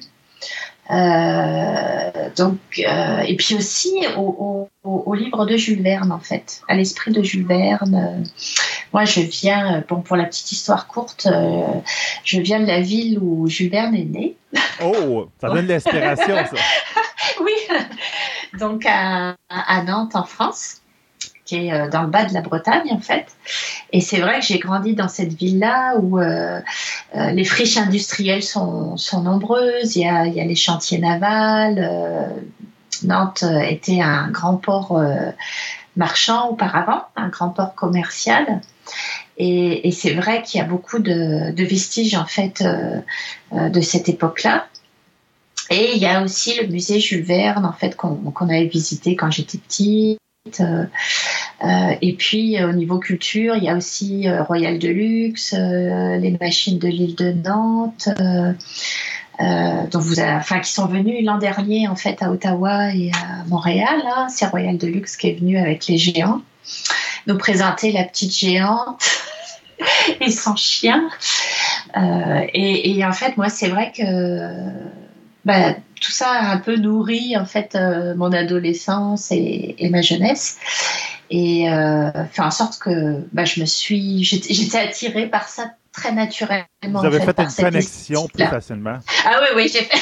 oui, le jeu de mots. Oui, oui, j'ai fait une connexion euh, facilement, enfin, parce que ça m'a toujours fasciné. Tout, tout ce qui est aussi archives, euh, un passé victorien. Bon, en France, chez nous, c'était plus la belle époque. Euh, mais ça nous.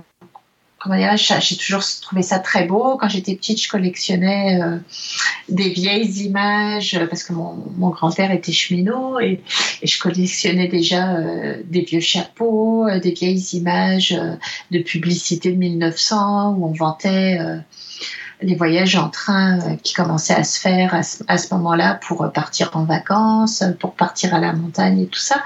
Et, c'est vrai que bah, ça, ça m'a toujours plu en fait quoi.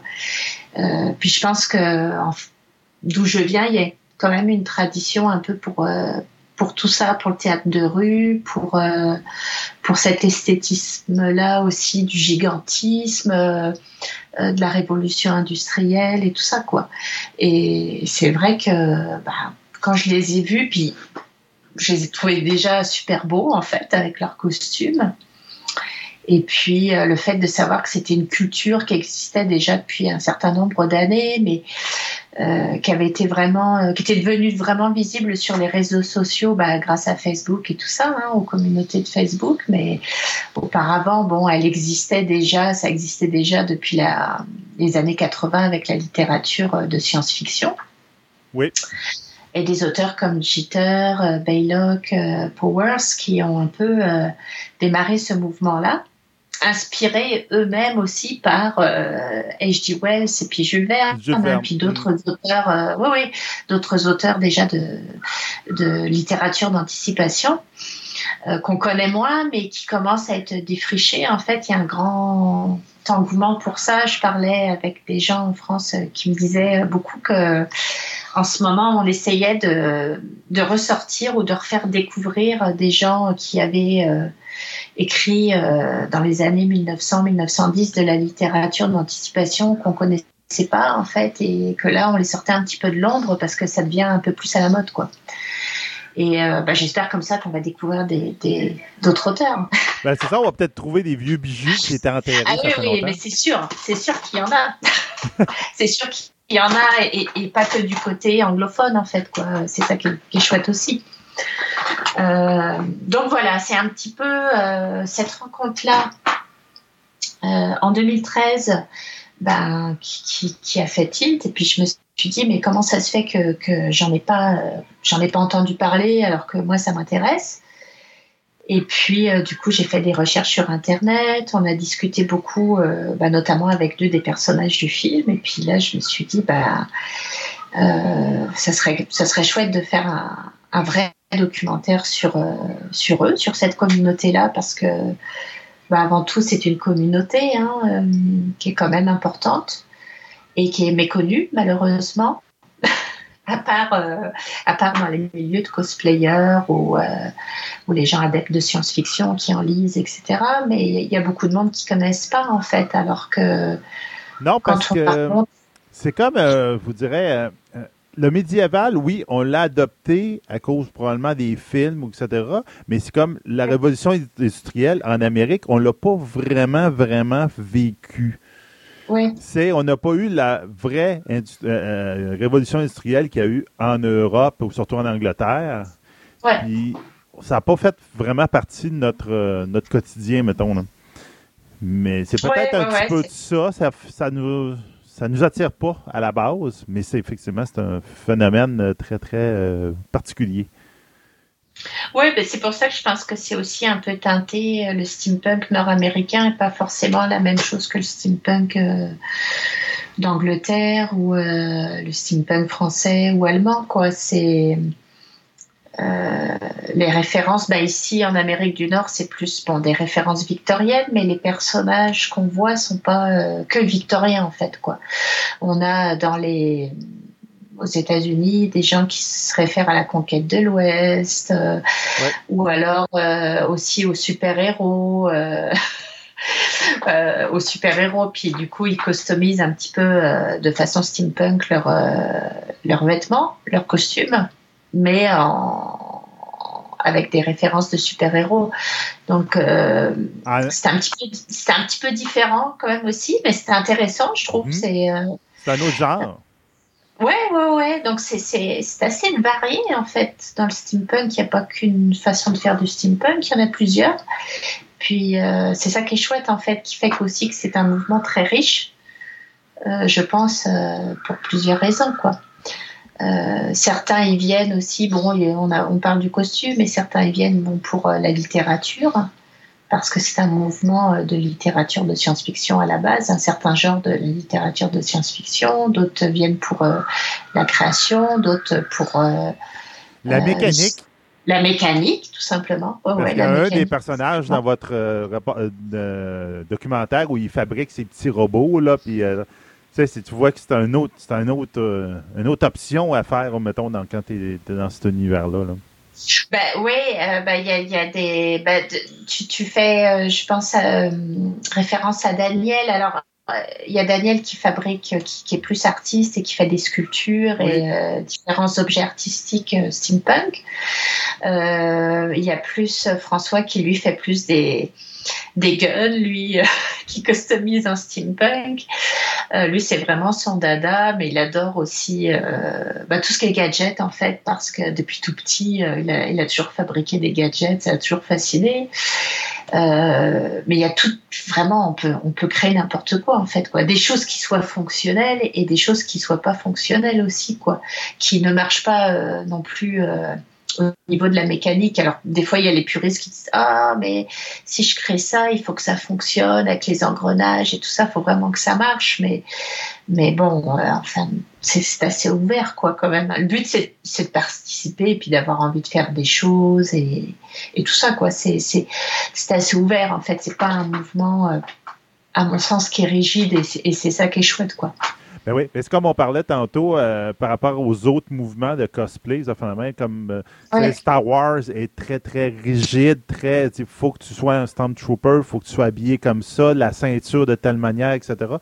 Dans le médiéval, tu vas y aller, ah, faut que tu sois historique, mais le steampunk, c'est que c'est une, tu, te rends- tu prends notre histoire, tu te rends jusqu'à un certain point, puis à ce point-là, ben la seule règle, c'est grosso modo, c'est que oui, la technologie a évolué, mais elle a stagné dans un sens. Puis à partir de là, fais ce que tu veux. Sais. Oui, oui, oui. Puis euh, fais ce que tu veux. Puis il n'y a pas de barrière, il n'y a pas de frontière au niveau de l'imaginaire en fait. Et c'est ça qui est chouette, c'est qu'on peut se créer le personnage qu'on veut, on peut se créer le costume qu'on veut. Euh, et, être influencé par ce qu'on veut en fait. Et, c'est ça qui est chouette, il n'y a pas de rigidité euh, de suivre telle ou telle euh, guillemets doctrine. et c'est ça, je pense que beaucoup de gens apprécient le steampunk ou en viennent au steampunk à cause de ça justement, parce qu'ils peuvent vraiment laisser aller leur imagination. Il n'y a pas de se laisser aller dans ce qu'ils veulent faire au niveau créatif. Il y en a qui ne font que des objets, il y en a d'autres euh, qui ont vraiment des personnages et des costumes, puis qui investissent là-dedans parce que c'est leur force et parce qu'ils aiment ça. Et puis que le costume pèse de plus en plus lourd à force de de customiser, puis de rajouter des trucs dessus. Alors c'est c'est assez drôle des fois là, Euh, mais il n'y a pas de, ouais c'est ça, il n'y a pas de, a pas de barrière en fait. On laisse vraiment aller son imagination, puis on fait ce qu'on veut, et, c'est ça qui fait que c'est un mouvement très très ouvert et très très ouvert aussi aux différentes générations quoi. C'est un mouvement qui est très intergénérationnel quoi et qui euh, invite euh, qui invite les gens à, à, à rentrer dans le mouvement, à essayer des choses. euh, et moi, ça, ça m'a beaucoup euh, plu. Je dirais que quand j'ai commencé à les suivre, bon, je savais pas trop euh, ce que ça allait donner tout ça, mais mais j'ai tout de suite senti qu'il y avait une grande ouverture de leur part envers euh, envers les gens pour raconter ce qu'ils faisaient. En quoi euh, c'était vachement ressourçant pour eux de, de s'adonner à cette passion-là. Il y a quelque chose de très communicatif dans le, dans le steampunk. Quoi. C'est tellement des gens passionnés qui sont là, bah, surtout la gang de Montréal, là, que on a envie de les suivre en fait. Quoi. Il y a vraiment une belle énergie euh, et une belle stimulation euh, qui fait qu'on on a envie d'essayer des choses. quoi. Et puis on, démarre des fois avec des petits accessoires, des petits trucs un peu timidement. Puis euh, bah voilà, des fois ça, part, euh, ça part, il n'y a plus de limite quoi. Et, c'est ça qui est chouette. Et, et cet esprit-là de convivialité, de partage des idées, d'inciter les gens à, démarrer des projets, à partager, euh, euh, à partager leurs idées et, et de pas avoir peur de les montrer de pas avoir peur non plus euh, qu'on les juge ou qu'ils soient ridicules, etc. euh, parce qu'ils portent tel ou tel costume. Ben, ça, je l'ai vu, euh, je l'ai vu tout de suite. Et, ce que j'ai trouvé très chouette, c'est que en 2014, j'ai eu l'opportunité de faire un voyage avec un des, des protagonistes d'Alien. On a été au Luxembourg, on a été à Vienne, euh, aussi en Autriche et, et en France. Et c'est vrai que j'ai vu ce, ce même esprit de partage et d'amusement aussi par rapport aux idées des uns et des autres et d'enthousiasme, de connexion en fait. C'est pour ça que j'ai appelé comme ça le, le film d'ailleurs, parce Ouais, que c'est vraiment ça qu'on est ressorti. Oui, oui, oui.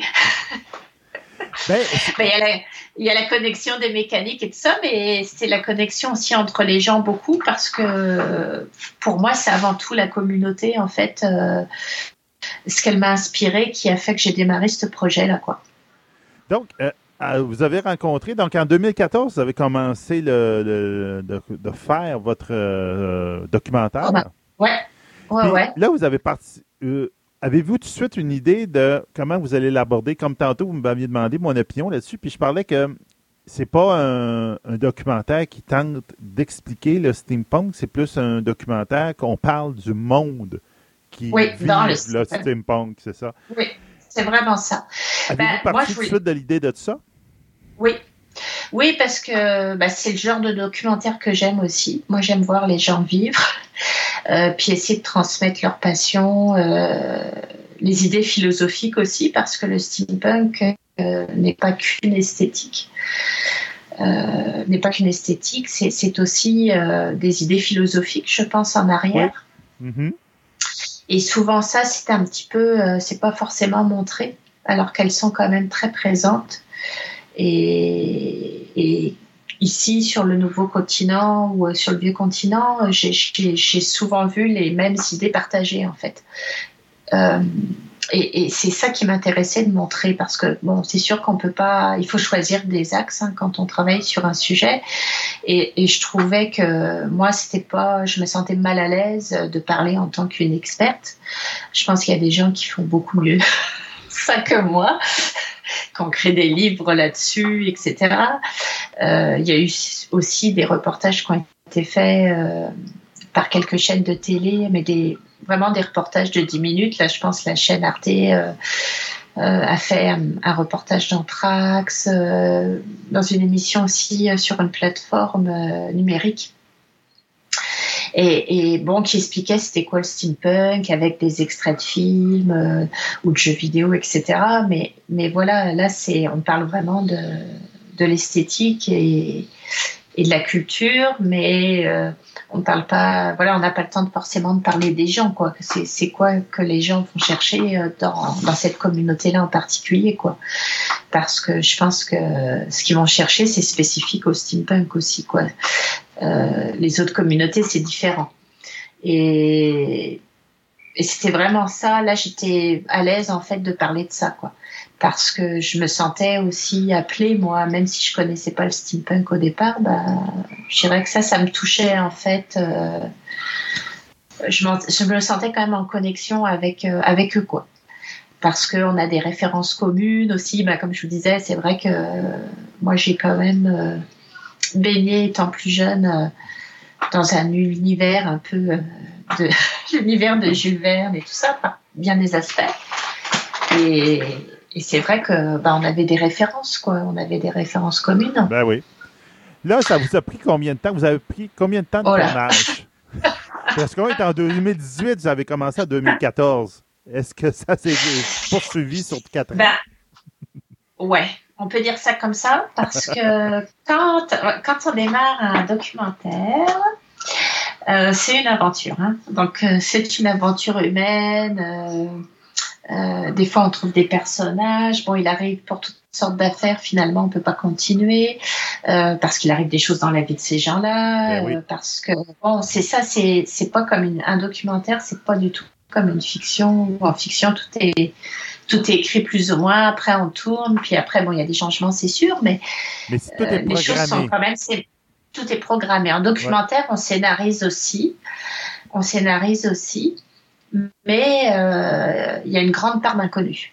Il y a une grande part d'inconnu parce qu'on ne sait pas comment les choses vont tourner, etc. Puisque ce qui va se passer dans la vie des gens, leurs projets, etc. Et, et du coup, euh, moi, quand j'ai démarré ce projet-là aussi, euh, euh, ben voilà, je suis partie d'une idée qui s'est transformée un petit peu au fil euh, du temps et des personnages aussi. Euh, parce que je trouve que c'est important qu'il y ait une bonne complicité avec les gens euh, quand on commence à tourner avec eux, qu'ils comprennent bien ce qu'on veut faire nous avec le, le film et puis qu'eux ils, ils se sentent à l'aise aussi, ils se sentent à l'aise de participer, qu'ils ont envie de transmettre, de dire des choses à travers ce film-là. Donc euh, euh, c'est ça, ça, ça prend, ça prend du du terrain, en fait du terreau, là, je sais pas comment dire. oui. Euh, ouais, ouais, vous, ouais. vous- euh, vous vivez avec les personnages, ben, avec, vos, avec vos sujets, puis au fur et à mesure que leur vie évolue, mais votre projet évolue et vous le suivez. Il prend des chemins que vous n'aviez pas prévus initialement. Ouais, c'est ça, c'est ça, c'est un peu Ça ça. devient vivant Alors, euh, moment donné. Oui, c'est ça. Puis il faut se laisser aussi aller là-dedans. Puis euh, voilà, donc euh, j'ai comme fait plusieurs phases de tournage, je dirais, euh, en 2014, euh, surtout l'année 2014, 2015 un peu moins, 2016 euh, j'ai repris un peu plus, 2017 aussi.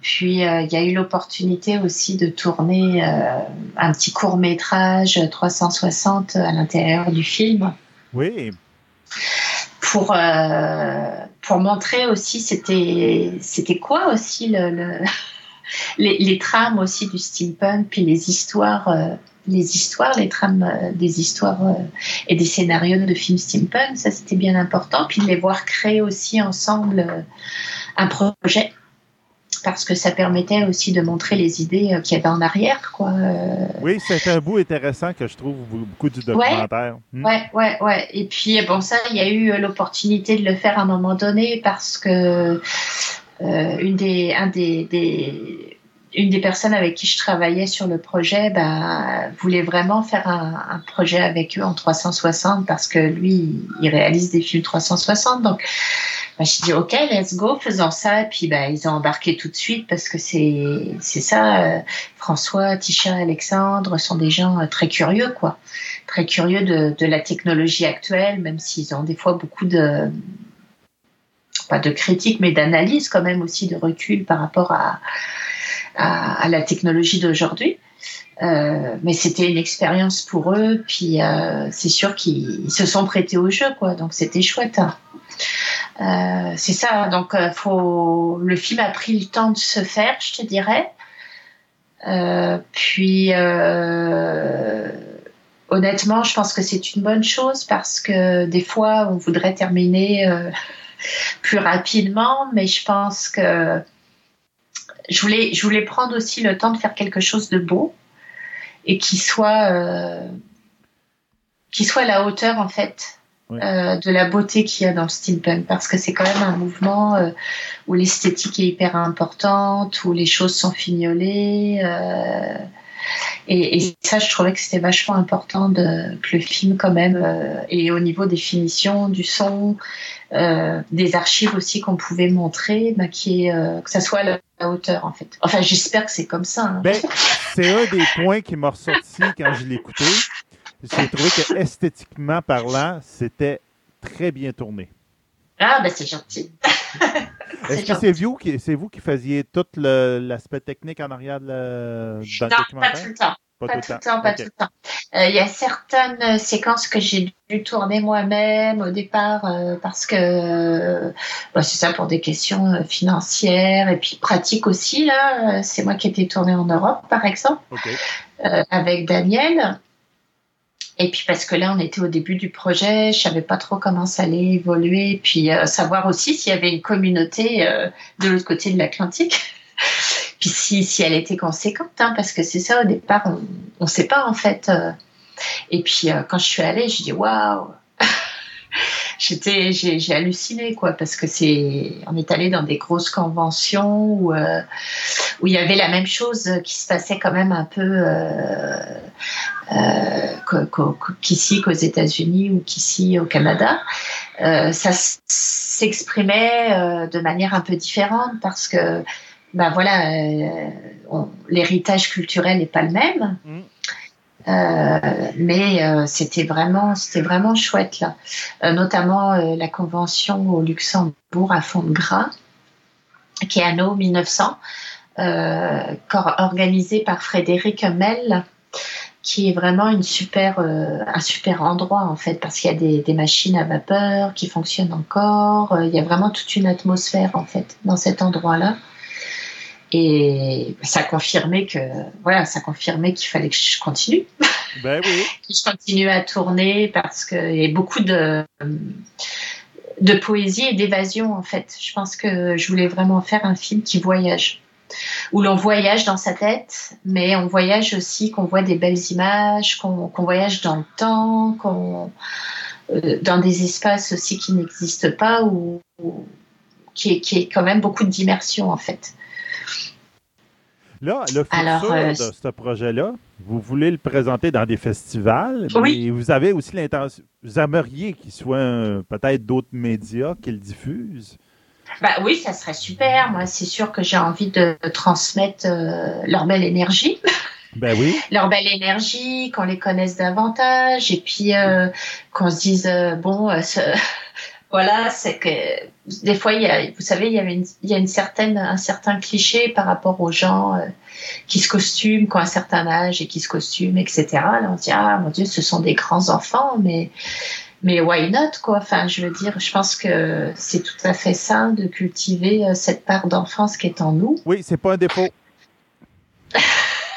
et, et, et, c'est pas wou du tout de faire ça. Et je pense qu'au contraire, c'est très salvateur, surtout dans le monde dans lequel on vit. Et puis ça veut pas dire qu'on est juste euh, dans la frivolité ou dans l'amusement constamment. Euh, beaucoup de gens qui sont dans ces mouvements-là sont euh, des gens très conscients et de, de- des enjeux actuels d'environnement, de euh, politique, etc., et des, grands enjeux au niveau de la planète en général, et, sont des activistes aussi euh, à leur niveau, au niveau euh, citoyen. euh, et c'est un petit peu ça que je trouvais intéressant aussi de montrer dans le film, quoi. C'est que voilà, on peut on peut arborer un costume, avoir de la fantaisie dans sa vie et développer son imaginaire tout en ayant, tout en étant être bien ancré en fait et, et, et faire des choses par ailleurs pour euh, voilà pour en tant que citoyen pour euh, participer à Ben, le, le steampunk, il y a le mot punk là-dedans. oui c'est ça C'est Ouais, un ouais. peu un- quelqu'un rebelle, un peu que- Ouais. qui, qui veut brasser la société. Donc, c'est un peu c'est un, un peu ça aussi le mouvement, je te dirais, ça représente très bien. Ben, le mouvement, le mouvement punk en tant que tel, ou, ou le- la définition du mot steampunk, c'est que bon, steam c'est la vapeur, là, c'est ça, les, les machines mécaniques, etc. Euh, puis euh, bon, ça fait appel euh, à cette ère euh, de la révolution industrielle où la machine à vapeur était en plein essor et utilisée partout pour développer l'économie.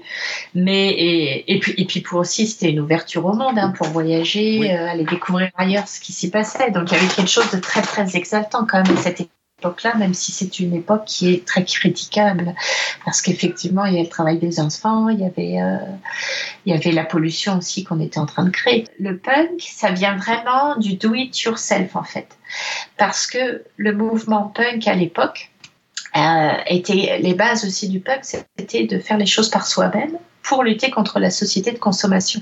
C'était vraiment un mouvement contestataire aussi. Et, et le sens de punk aussi dans le, dans le, le steampunk, c'est de, dans le sens de faire les choses par soi-même et, et de euh, d'être incité, euh, d'être d'être amené à faire de plus en plus de choses par soi-même. Parce que l'idée, c'est que quand on commence à à toucher, à faire du travail avec nos mains. On réapprend aussi des fois certaines techniques où on les apprend. Puis il y a une fierté aussi de faire les choses par soi-même et d'avoir un résultat, euh, une finalité en fait, avec un objet concret. Puis de se dire, bah, je suis capable de le faire. Je suis capable de le faire sans acheter, je suis capable de réparer, etc. Je suis capable de. Et, et beaucoup de gens qui sont dans ce mouvement-là m'ont dit ben, on a vraiment pris conscience qu'on pouvait développer des habiletés, puis qu'on on est, on est capable de faire des choses par nous-mêmes, puis que des fois ben, l'industrie nous présente tout, la société de consommation nous présente tout, puis euh, on fait plus rien, quoi. Et, et, et, et les, le savoir par rapport. euh, euh, ou la transmission des savoirs, je sais pas moi, la forgeronnerie, le travail du cuir, toutes ces affaires-là, on, on- on est dépossédé de ça parce qu'on travaille plus de nos mains en fait. Puis on dirait qu'on est vraiment dans une phase en ce moment où il y a un retour quand même euh, de, de cet artisanat-là, de faire euh, les choses par soi-même et d'avoir une fierté en fait. Et, et je pense qu'on encourage beaucoup ça dans le mouvement. Oui, bien, il y a une, une réappropriation aussi de la technologie Ouais. là-dedans qui est intéressante. Qu'on n'est pas cap- maintenant, on ne comprend pas ce qu'on utilise, nos ordinateurs, notre Non. cellulaire. peut-être On, on serait jamais capable de le reproduire, de comprendre qu'est-ce qui est marqué, qu'est-ce qu'il y a là-dedans. Alors que le, quand justement une machine à vapeur, ben tu vois les pistons, tu vois la machine, tu comprends la logique et tu le vois aller. Donc c'est ça qui est intéressant. Et, exactement, et t'es capable de réparer en fait quoi. Et Ben quelque chose de très valorisant aussi quoi. D'être capable, mais maintenant euh, on nous dépossède un peu de ça quoi. La technologie d'aujourd'hui nous dépossède de ça euh, parce que tout est fabriqué pour pour que ça, ça casse au bout d'un moment et que qu'on puisse pas réparer parce qu'on peut pas ouvrir, euh, on peut pas ouvrir l'ordinateur, on peut plus ouvrir. Maintenant, Enfin, non. c'est un peu ça quoi. Donc c'est vrai qu'il y a une contestation de ça aussi quoi. Mhm. Bon, euh, euh, là, on, euh, tranquillement, on s'en va. On est en train de faire un bon 30 minutes, c'est quand même bien. Donc, euh, j'aimerais savoir, les prochains projets, qui, y a-t-il un autre projet après celui-là que vous avez en tête ou pour le moment, vous êtes en phase repos, pas tout de suite? Ben, c'est sûr, c'est sûr qu'il y a des choses que j'aimerais faire. Peut-être des formats un petit peu plus courts parce que là, c'est quand même à 75 minutes. Oui. Mhm. Hein, la, fa- la, la, la version festival qui est une version euh, plus pour les grands écrans. Euh, donc avec un rythme, etc., différent aussi qu'une version télé. Euh, mais, mais c'est ça, le but c'était vraiment aussi de prendre son temps parce que c'est un mouvement qui, où les gens sont incités aussi à prendre le temps, Oui. à prendre le temps de vivre, de faire les choses, etc. Donc c'est ça aussi que je voulais refléter dans le film, avec un temps bien précis. Euh, mais c'est sûr que bah, j'ai plein d'idées. La, rencontre avec euh, certains membres de Montréal Steampunk ou, à Ottawa, etc. Enfin, j'ai rencontré des gens vraiment géniaux et, c'est sûr qu'on on a des idées de faire des projets ensemble. Alors après, euh, euh, voilà, faut, faut, faut réfléchir et puis voir comment on fait ça, quoi. Mais donc, mais euh, c'est sûr que j'aimerais beaucoup. Revenir encore au steampunk, mais aborder le sujet autrement. Ouais, euh, ouais, ouais, ouais, l'aborder Ouais. autrement ou l'aborder plus dans le euh, développer plus les personnages en fait. Ah, OK. Parce que certains ont des multiples personnages. Oui. Euh, et ça, je trouvais que c'était, je trouve que c'est un point hyper intéressant aussi. Euh, pourquoi toutes ces personnalités-là, en fait? C'est bien. En même temps, des fois, en même temps, en même temps, des fois, c'est ça qui est, c'est ça qui est drôle, quoi. C'est-à-dire qu'il y a plusieurs costumes, puis ils varient d'un costume à l'autre, etc. Euh, Il y en a d'autres qui ont des, des personnages euh, plus réguliers, enfin plus réguliers qu'en ont quelques-uns là, mais il y en a qui, qui se mettent à en inventer plein, puis avec des, personnalités, des traits de caractère différents, puis des, histoires aussi qui ont un passé historique complètement différent, puis hallucinant là. Et ça c'est peut-être quelque chose que j'aimerais bien faire, mais on verra là. là je vais, c'est ça là, pour le moment ça va être vraiment de bah, d'essayer de, de promouvoir le film dans les festivals et puis de euh, C'est un autre univers. C'est un autre univers, la promotion. oui bah c'est pas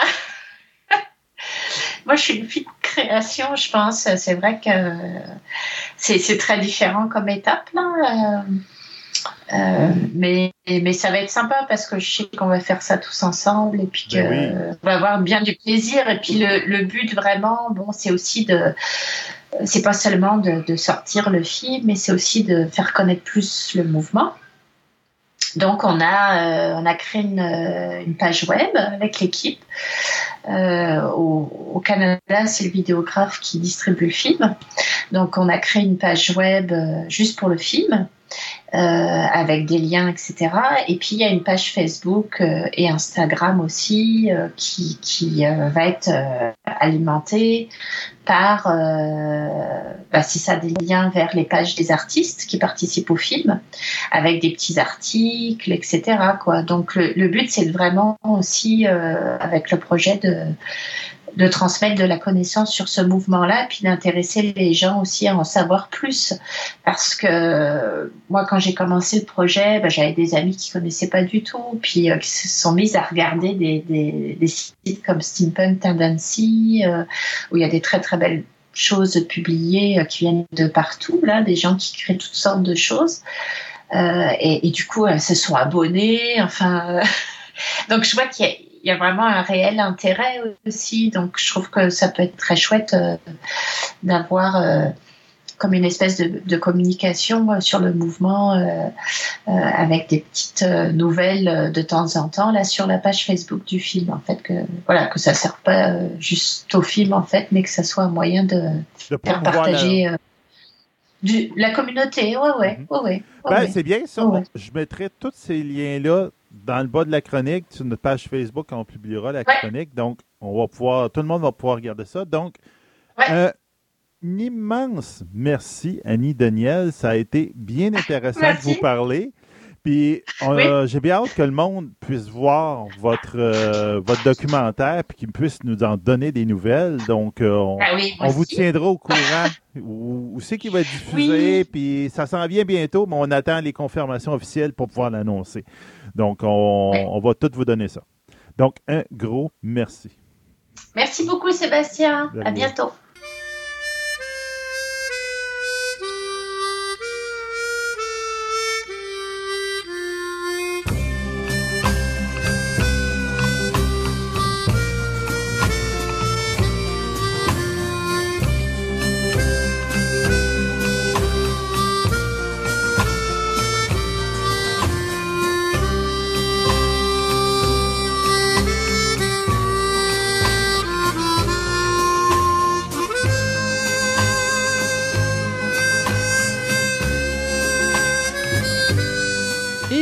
Et pour ce ciné nostalgie, ben, à vrai dire, le ciné nostalgie m'est venu en tête lorsque Un j'ai eu. ciné nostalgie contemporain. Ouais, un ciné nostalgie contemporain. M'est venu en tête lorsque j'ai vu cette nouvelle où est-ce que Jordan Peele confirmait qu'il allait être le réalisateur derrière le remake de Candyman pour MGM Pictures et Universal Pictures, mais surtout qu'il avait signé Tony Todd, l'acteur qui faisait Candyman. Il l'a signé pour être un des acteurs pour jouer dans le film Candyman. Et je trouvais ça le fun. Je me suis dit, écoute, le gars, il est, il est quand même assez respectueux. Puis tu vois que ce qu'il veut faire, c'est pas mal se rapprocher de l'idéologie de Candyman mais d'une façon plus moderne et euh, tout ça euh, avec respect. Donc, moi, je me suis dit, bon, Jordan Peele, ça me dit quelque chose. C'est qui ce gars-là? Puis à un moment donné, je me rends compte, oh mon Dieu, OK, c'est lui qui a fait Get Out. Et là, je vois Us. Et là, je me dis, hey, OK, les, les box-office de ces deux films-là, c'est deux films qui coûtent pas cher, Ouais. mais qui rapportent de l'argent au box-office comme c'est fou. Là. Je pense que présentement, Us, sur le continent nord-américain, est rendu pas loin du 180 millions de dollars. C'est un film qui n'a même pas coûté 20 millions à faire. Fait que, tu sais, le gars, il fait des petits budgets, mais il fait de l'argent. Ouais. Et ce qui est drôle là-dedans, et c'était peut-être la raison pourquoi j'ai décidé d'en parler dans la chronique de Ciné Nostalgie, c'est que c'est un gars qui, après avoir fait le film Get qui a eu un énorme succès, il avait la chance de faire n'importe quoi. Il a dit, on te met sur la table n'importe quel projet, tu nous donnes ce que tu veux, on va te donner tous les budgets que tu veux, on te le donne, il n'y a pas de trouble. Et le gars, il revenait avec un petit budget en disant, je vais faire Os. Puis les gens sont là, c'est quoi ça, Os? Et c'est de ça qu'on va vous parler aujourd'hui, Us et Get Out. Mais on va commencer par Get Out, parce Ben que oui, Get ben Out, oui. c'est un film qui a été, c'est son premier film officiel, qui a été fait en 2017, euh, qui met en vedette Daniel Kaluuya, euh, Alison Williams, euh, Bradley Whitford, qu'on avait vu dans euh, The West Wing. Et d'ailleurs, c'est drôle parce que Bradley Whitford, c'est un bon acteur, mais c'est un acteur qui sort de nulle part. Quand je l'ai vu là-dedans, j'ai comme fait, ouais, OK, il va parfaitement dans le rôle. Le- Jordan Peele a une façon de bien caster son, son truc. Et ce qui est le fun, c'est que c'est un réalisateur qui va faire des films d'horreur avec des acteurs de race, ben, de couleur noire, donc des Afro-Américains. Mais euh, malgré que ces sujets euh, touchent quand même des sujets tabous, il n'est pas fatigant avec ces sujets-là. Ils sont là, ils en parlent. Tu comprends pourquoi ils sont là, mais ils ne te le mettent pas continuellement d'en face. C'est pas l'objectif du film. Euh, et c'est un petit peu ce qu'il fait avec Get Out, où est-ce que tu as justement euh, un, un Afro-Américain qui va sortir avec une femme de race blanche. Et à un moment donné, cette jeune femme-là va lui dire J'aimerais ça te présenter mes parents en fin de semaine, donc tu viens avec moi et on va passer le week-end là-bas. Et lui, ben, c'est comme Ouais, OK, mais est-ce que tes parents savent que je suis de race noire? Et elle, à part à rire, elle dit ben, Écoute, mes parents sont très libérés, donc tu aucun problème. Et lorsqu'il arrive là-bas, effectivement, les parents ont de l'air super libérés, tout a de l'air super le fun, sauf que toutes les personnes qui travaillent pour eux sont des Afro-Américains. Et ils ont toutes quelque chose de weird.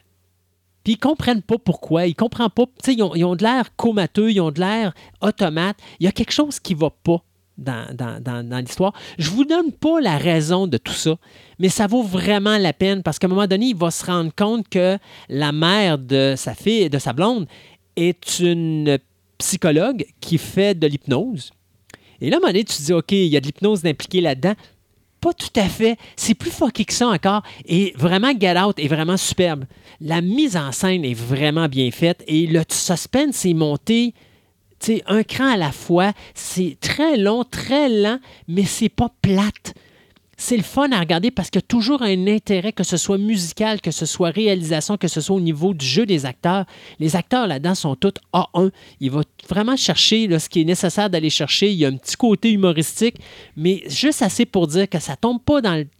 Ah, c'est fatigant. Juste assez pour dire que c'est bon. Là.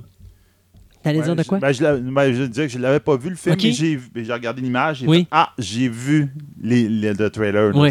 J'avais trouvé ça intriguant.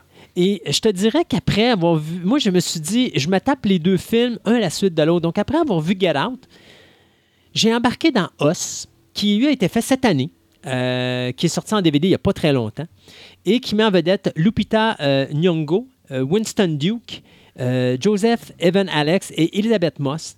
Et l'histoire, bien, c'est une jeune femme qui, lorsqu'elle était petite, à un moment donné, euh, est séparée de ses parents alors qu'ils sont dans un parc d'attractions. Et elle arrive dans un endroit euh, où est-ce qu'elle va voir, c'est un genre de palais des miroirs. Et lorsqu'elle rentre là-dedans, à un moment donné, elle voit sa réflexion, mais la réflexion bouge. Et elle se rend compte qu'elle a un double d'elle. Elle perd la mémoire. Ses parents vont la retrouver, mais elle se rappelle de rien, mais elle est complètement changée.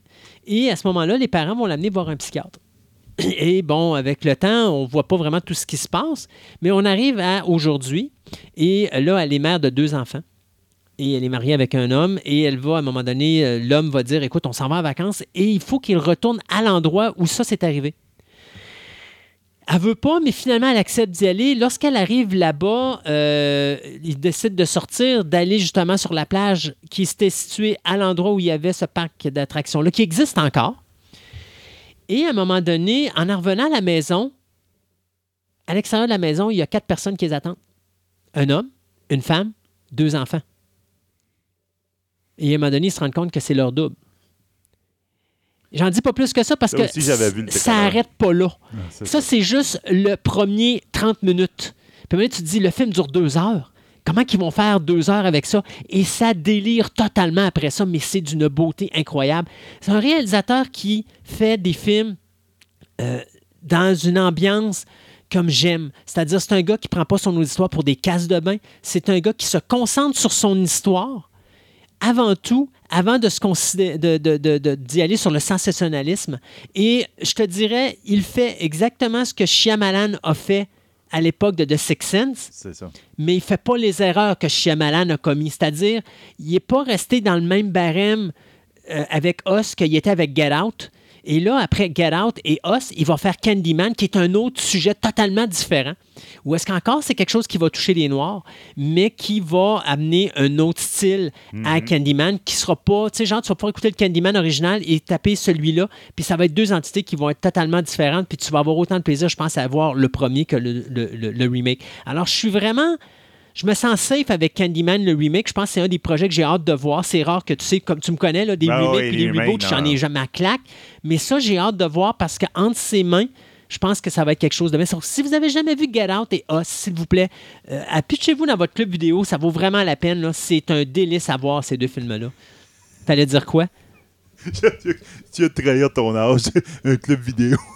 Ben ouais, mais il y en existe encore à Hey, Québec. boy, il en reste, non, il en reste plus. Ben, ben, même les vidéos trop sont en train de tout C'est quoi, je me là. fous de Vidéotron. Pour moi, c'est pas un club vidéo Vidéotron, OK? C'est du, euh, du fast-food comme McDo. Ouais. Un club vidéo, c'est Vidéo Centre-Ville, Ouais, ils sont- qui sont à côté de nous autres, qui nous soutiennent, qui sont un de nos Oui, commanditaires. ça, je suis d'accord. Mais si vous allez dans le club vidéo, vous allez voir pourquoi ces gens-là sont le fun. Vous rentrez là, Ils puis vous ils ils connaissent leur cinéma, puis Oui, vous- ils ont tous les films, les vieux films d'époque. Vous avez un vieux film que vous n'avez pas, vous allez là, vous allez le trouver. là. Moi, quand j'ai quelque chose que j'ai pas, je fais des chroniques des fois à choix, là. Puis il y a des films que j'ai pas dans mes chroniques, ou même pour vous autres, là, je les ai pas, je m'en vais là-bas, je sais qu'ils l'ont. Ben oui, c'est sûr. Fait, tu sais, je- je- je- c'est Il y bien. en a encore quelques-uns. Il y en a qui encore, puis il faut les faire vivre, ces clubs vidéo-là, Oui, parce que quand ils vont mourir, vous, tu sais, à un moment donné, vous allez voir, je vais vous parler d'un film, là, puis vous ne pourrez pas l'avoir sur Internet parce qu'il va être nulle part, mais il est arrêté dans un club vidéo en étagère. C'est ça. Fait que c'est ça. Alors, euh, mais aussi, euh, tant qu'à ça, avant de finir, vous pourrez toujours écouter Candyman de Bernard Rose aussi, Oui, le l'original. premier, l'original. Écoutez pas le 2 et le 3, là, malgré que le 2 est pas si pire, le 3 est à éviter. Le 2 est pas si pire, mais le 1. Très, Le très 1 bon. est vraiment bien fait. Et évitez de dire Candyman cinq fois devant un miroir, s'il vous plaît, pour ne pas euh, finir. euh, Ton ordinateur fait une réflexion? Non, mais moi, j'ai Ok. pas dit le nom euh, cinq fois en ligne. Il faut le dire cinq ça, fois en ligne. Si tu parles à travers, ça marche pas. Il faut vraiment que tu le dises cinq fois en ligne. Merci, Sébastien. De rien, fait Une, plaisir. une autre de plus en canne. Ben oui. Donc, dans deux semaines, on va être rendu à l'émission 54. Et euh, on s'en va pour le 20 000. Ben oui, Ouais, alors prochain objectif. Ouais, d'ici la fin de l'année. Noël. Ouais, D'après Oh. moi, pour Noël, ben, effectivement, ça serait un beau cadeau de Noël, 20 000.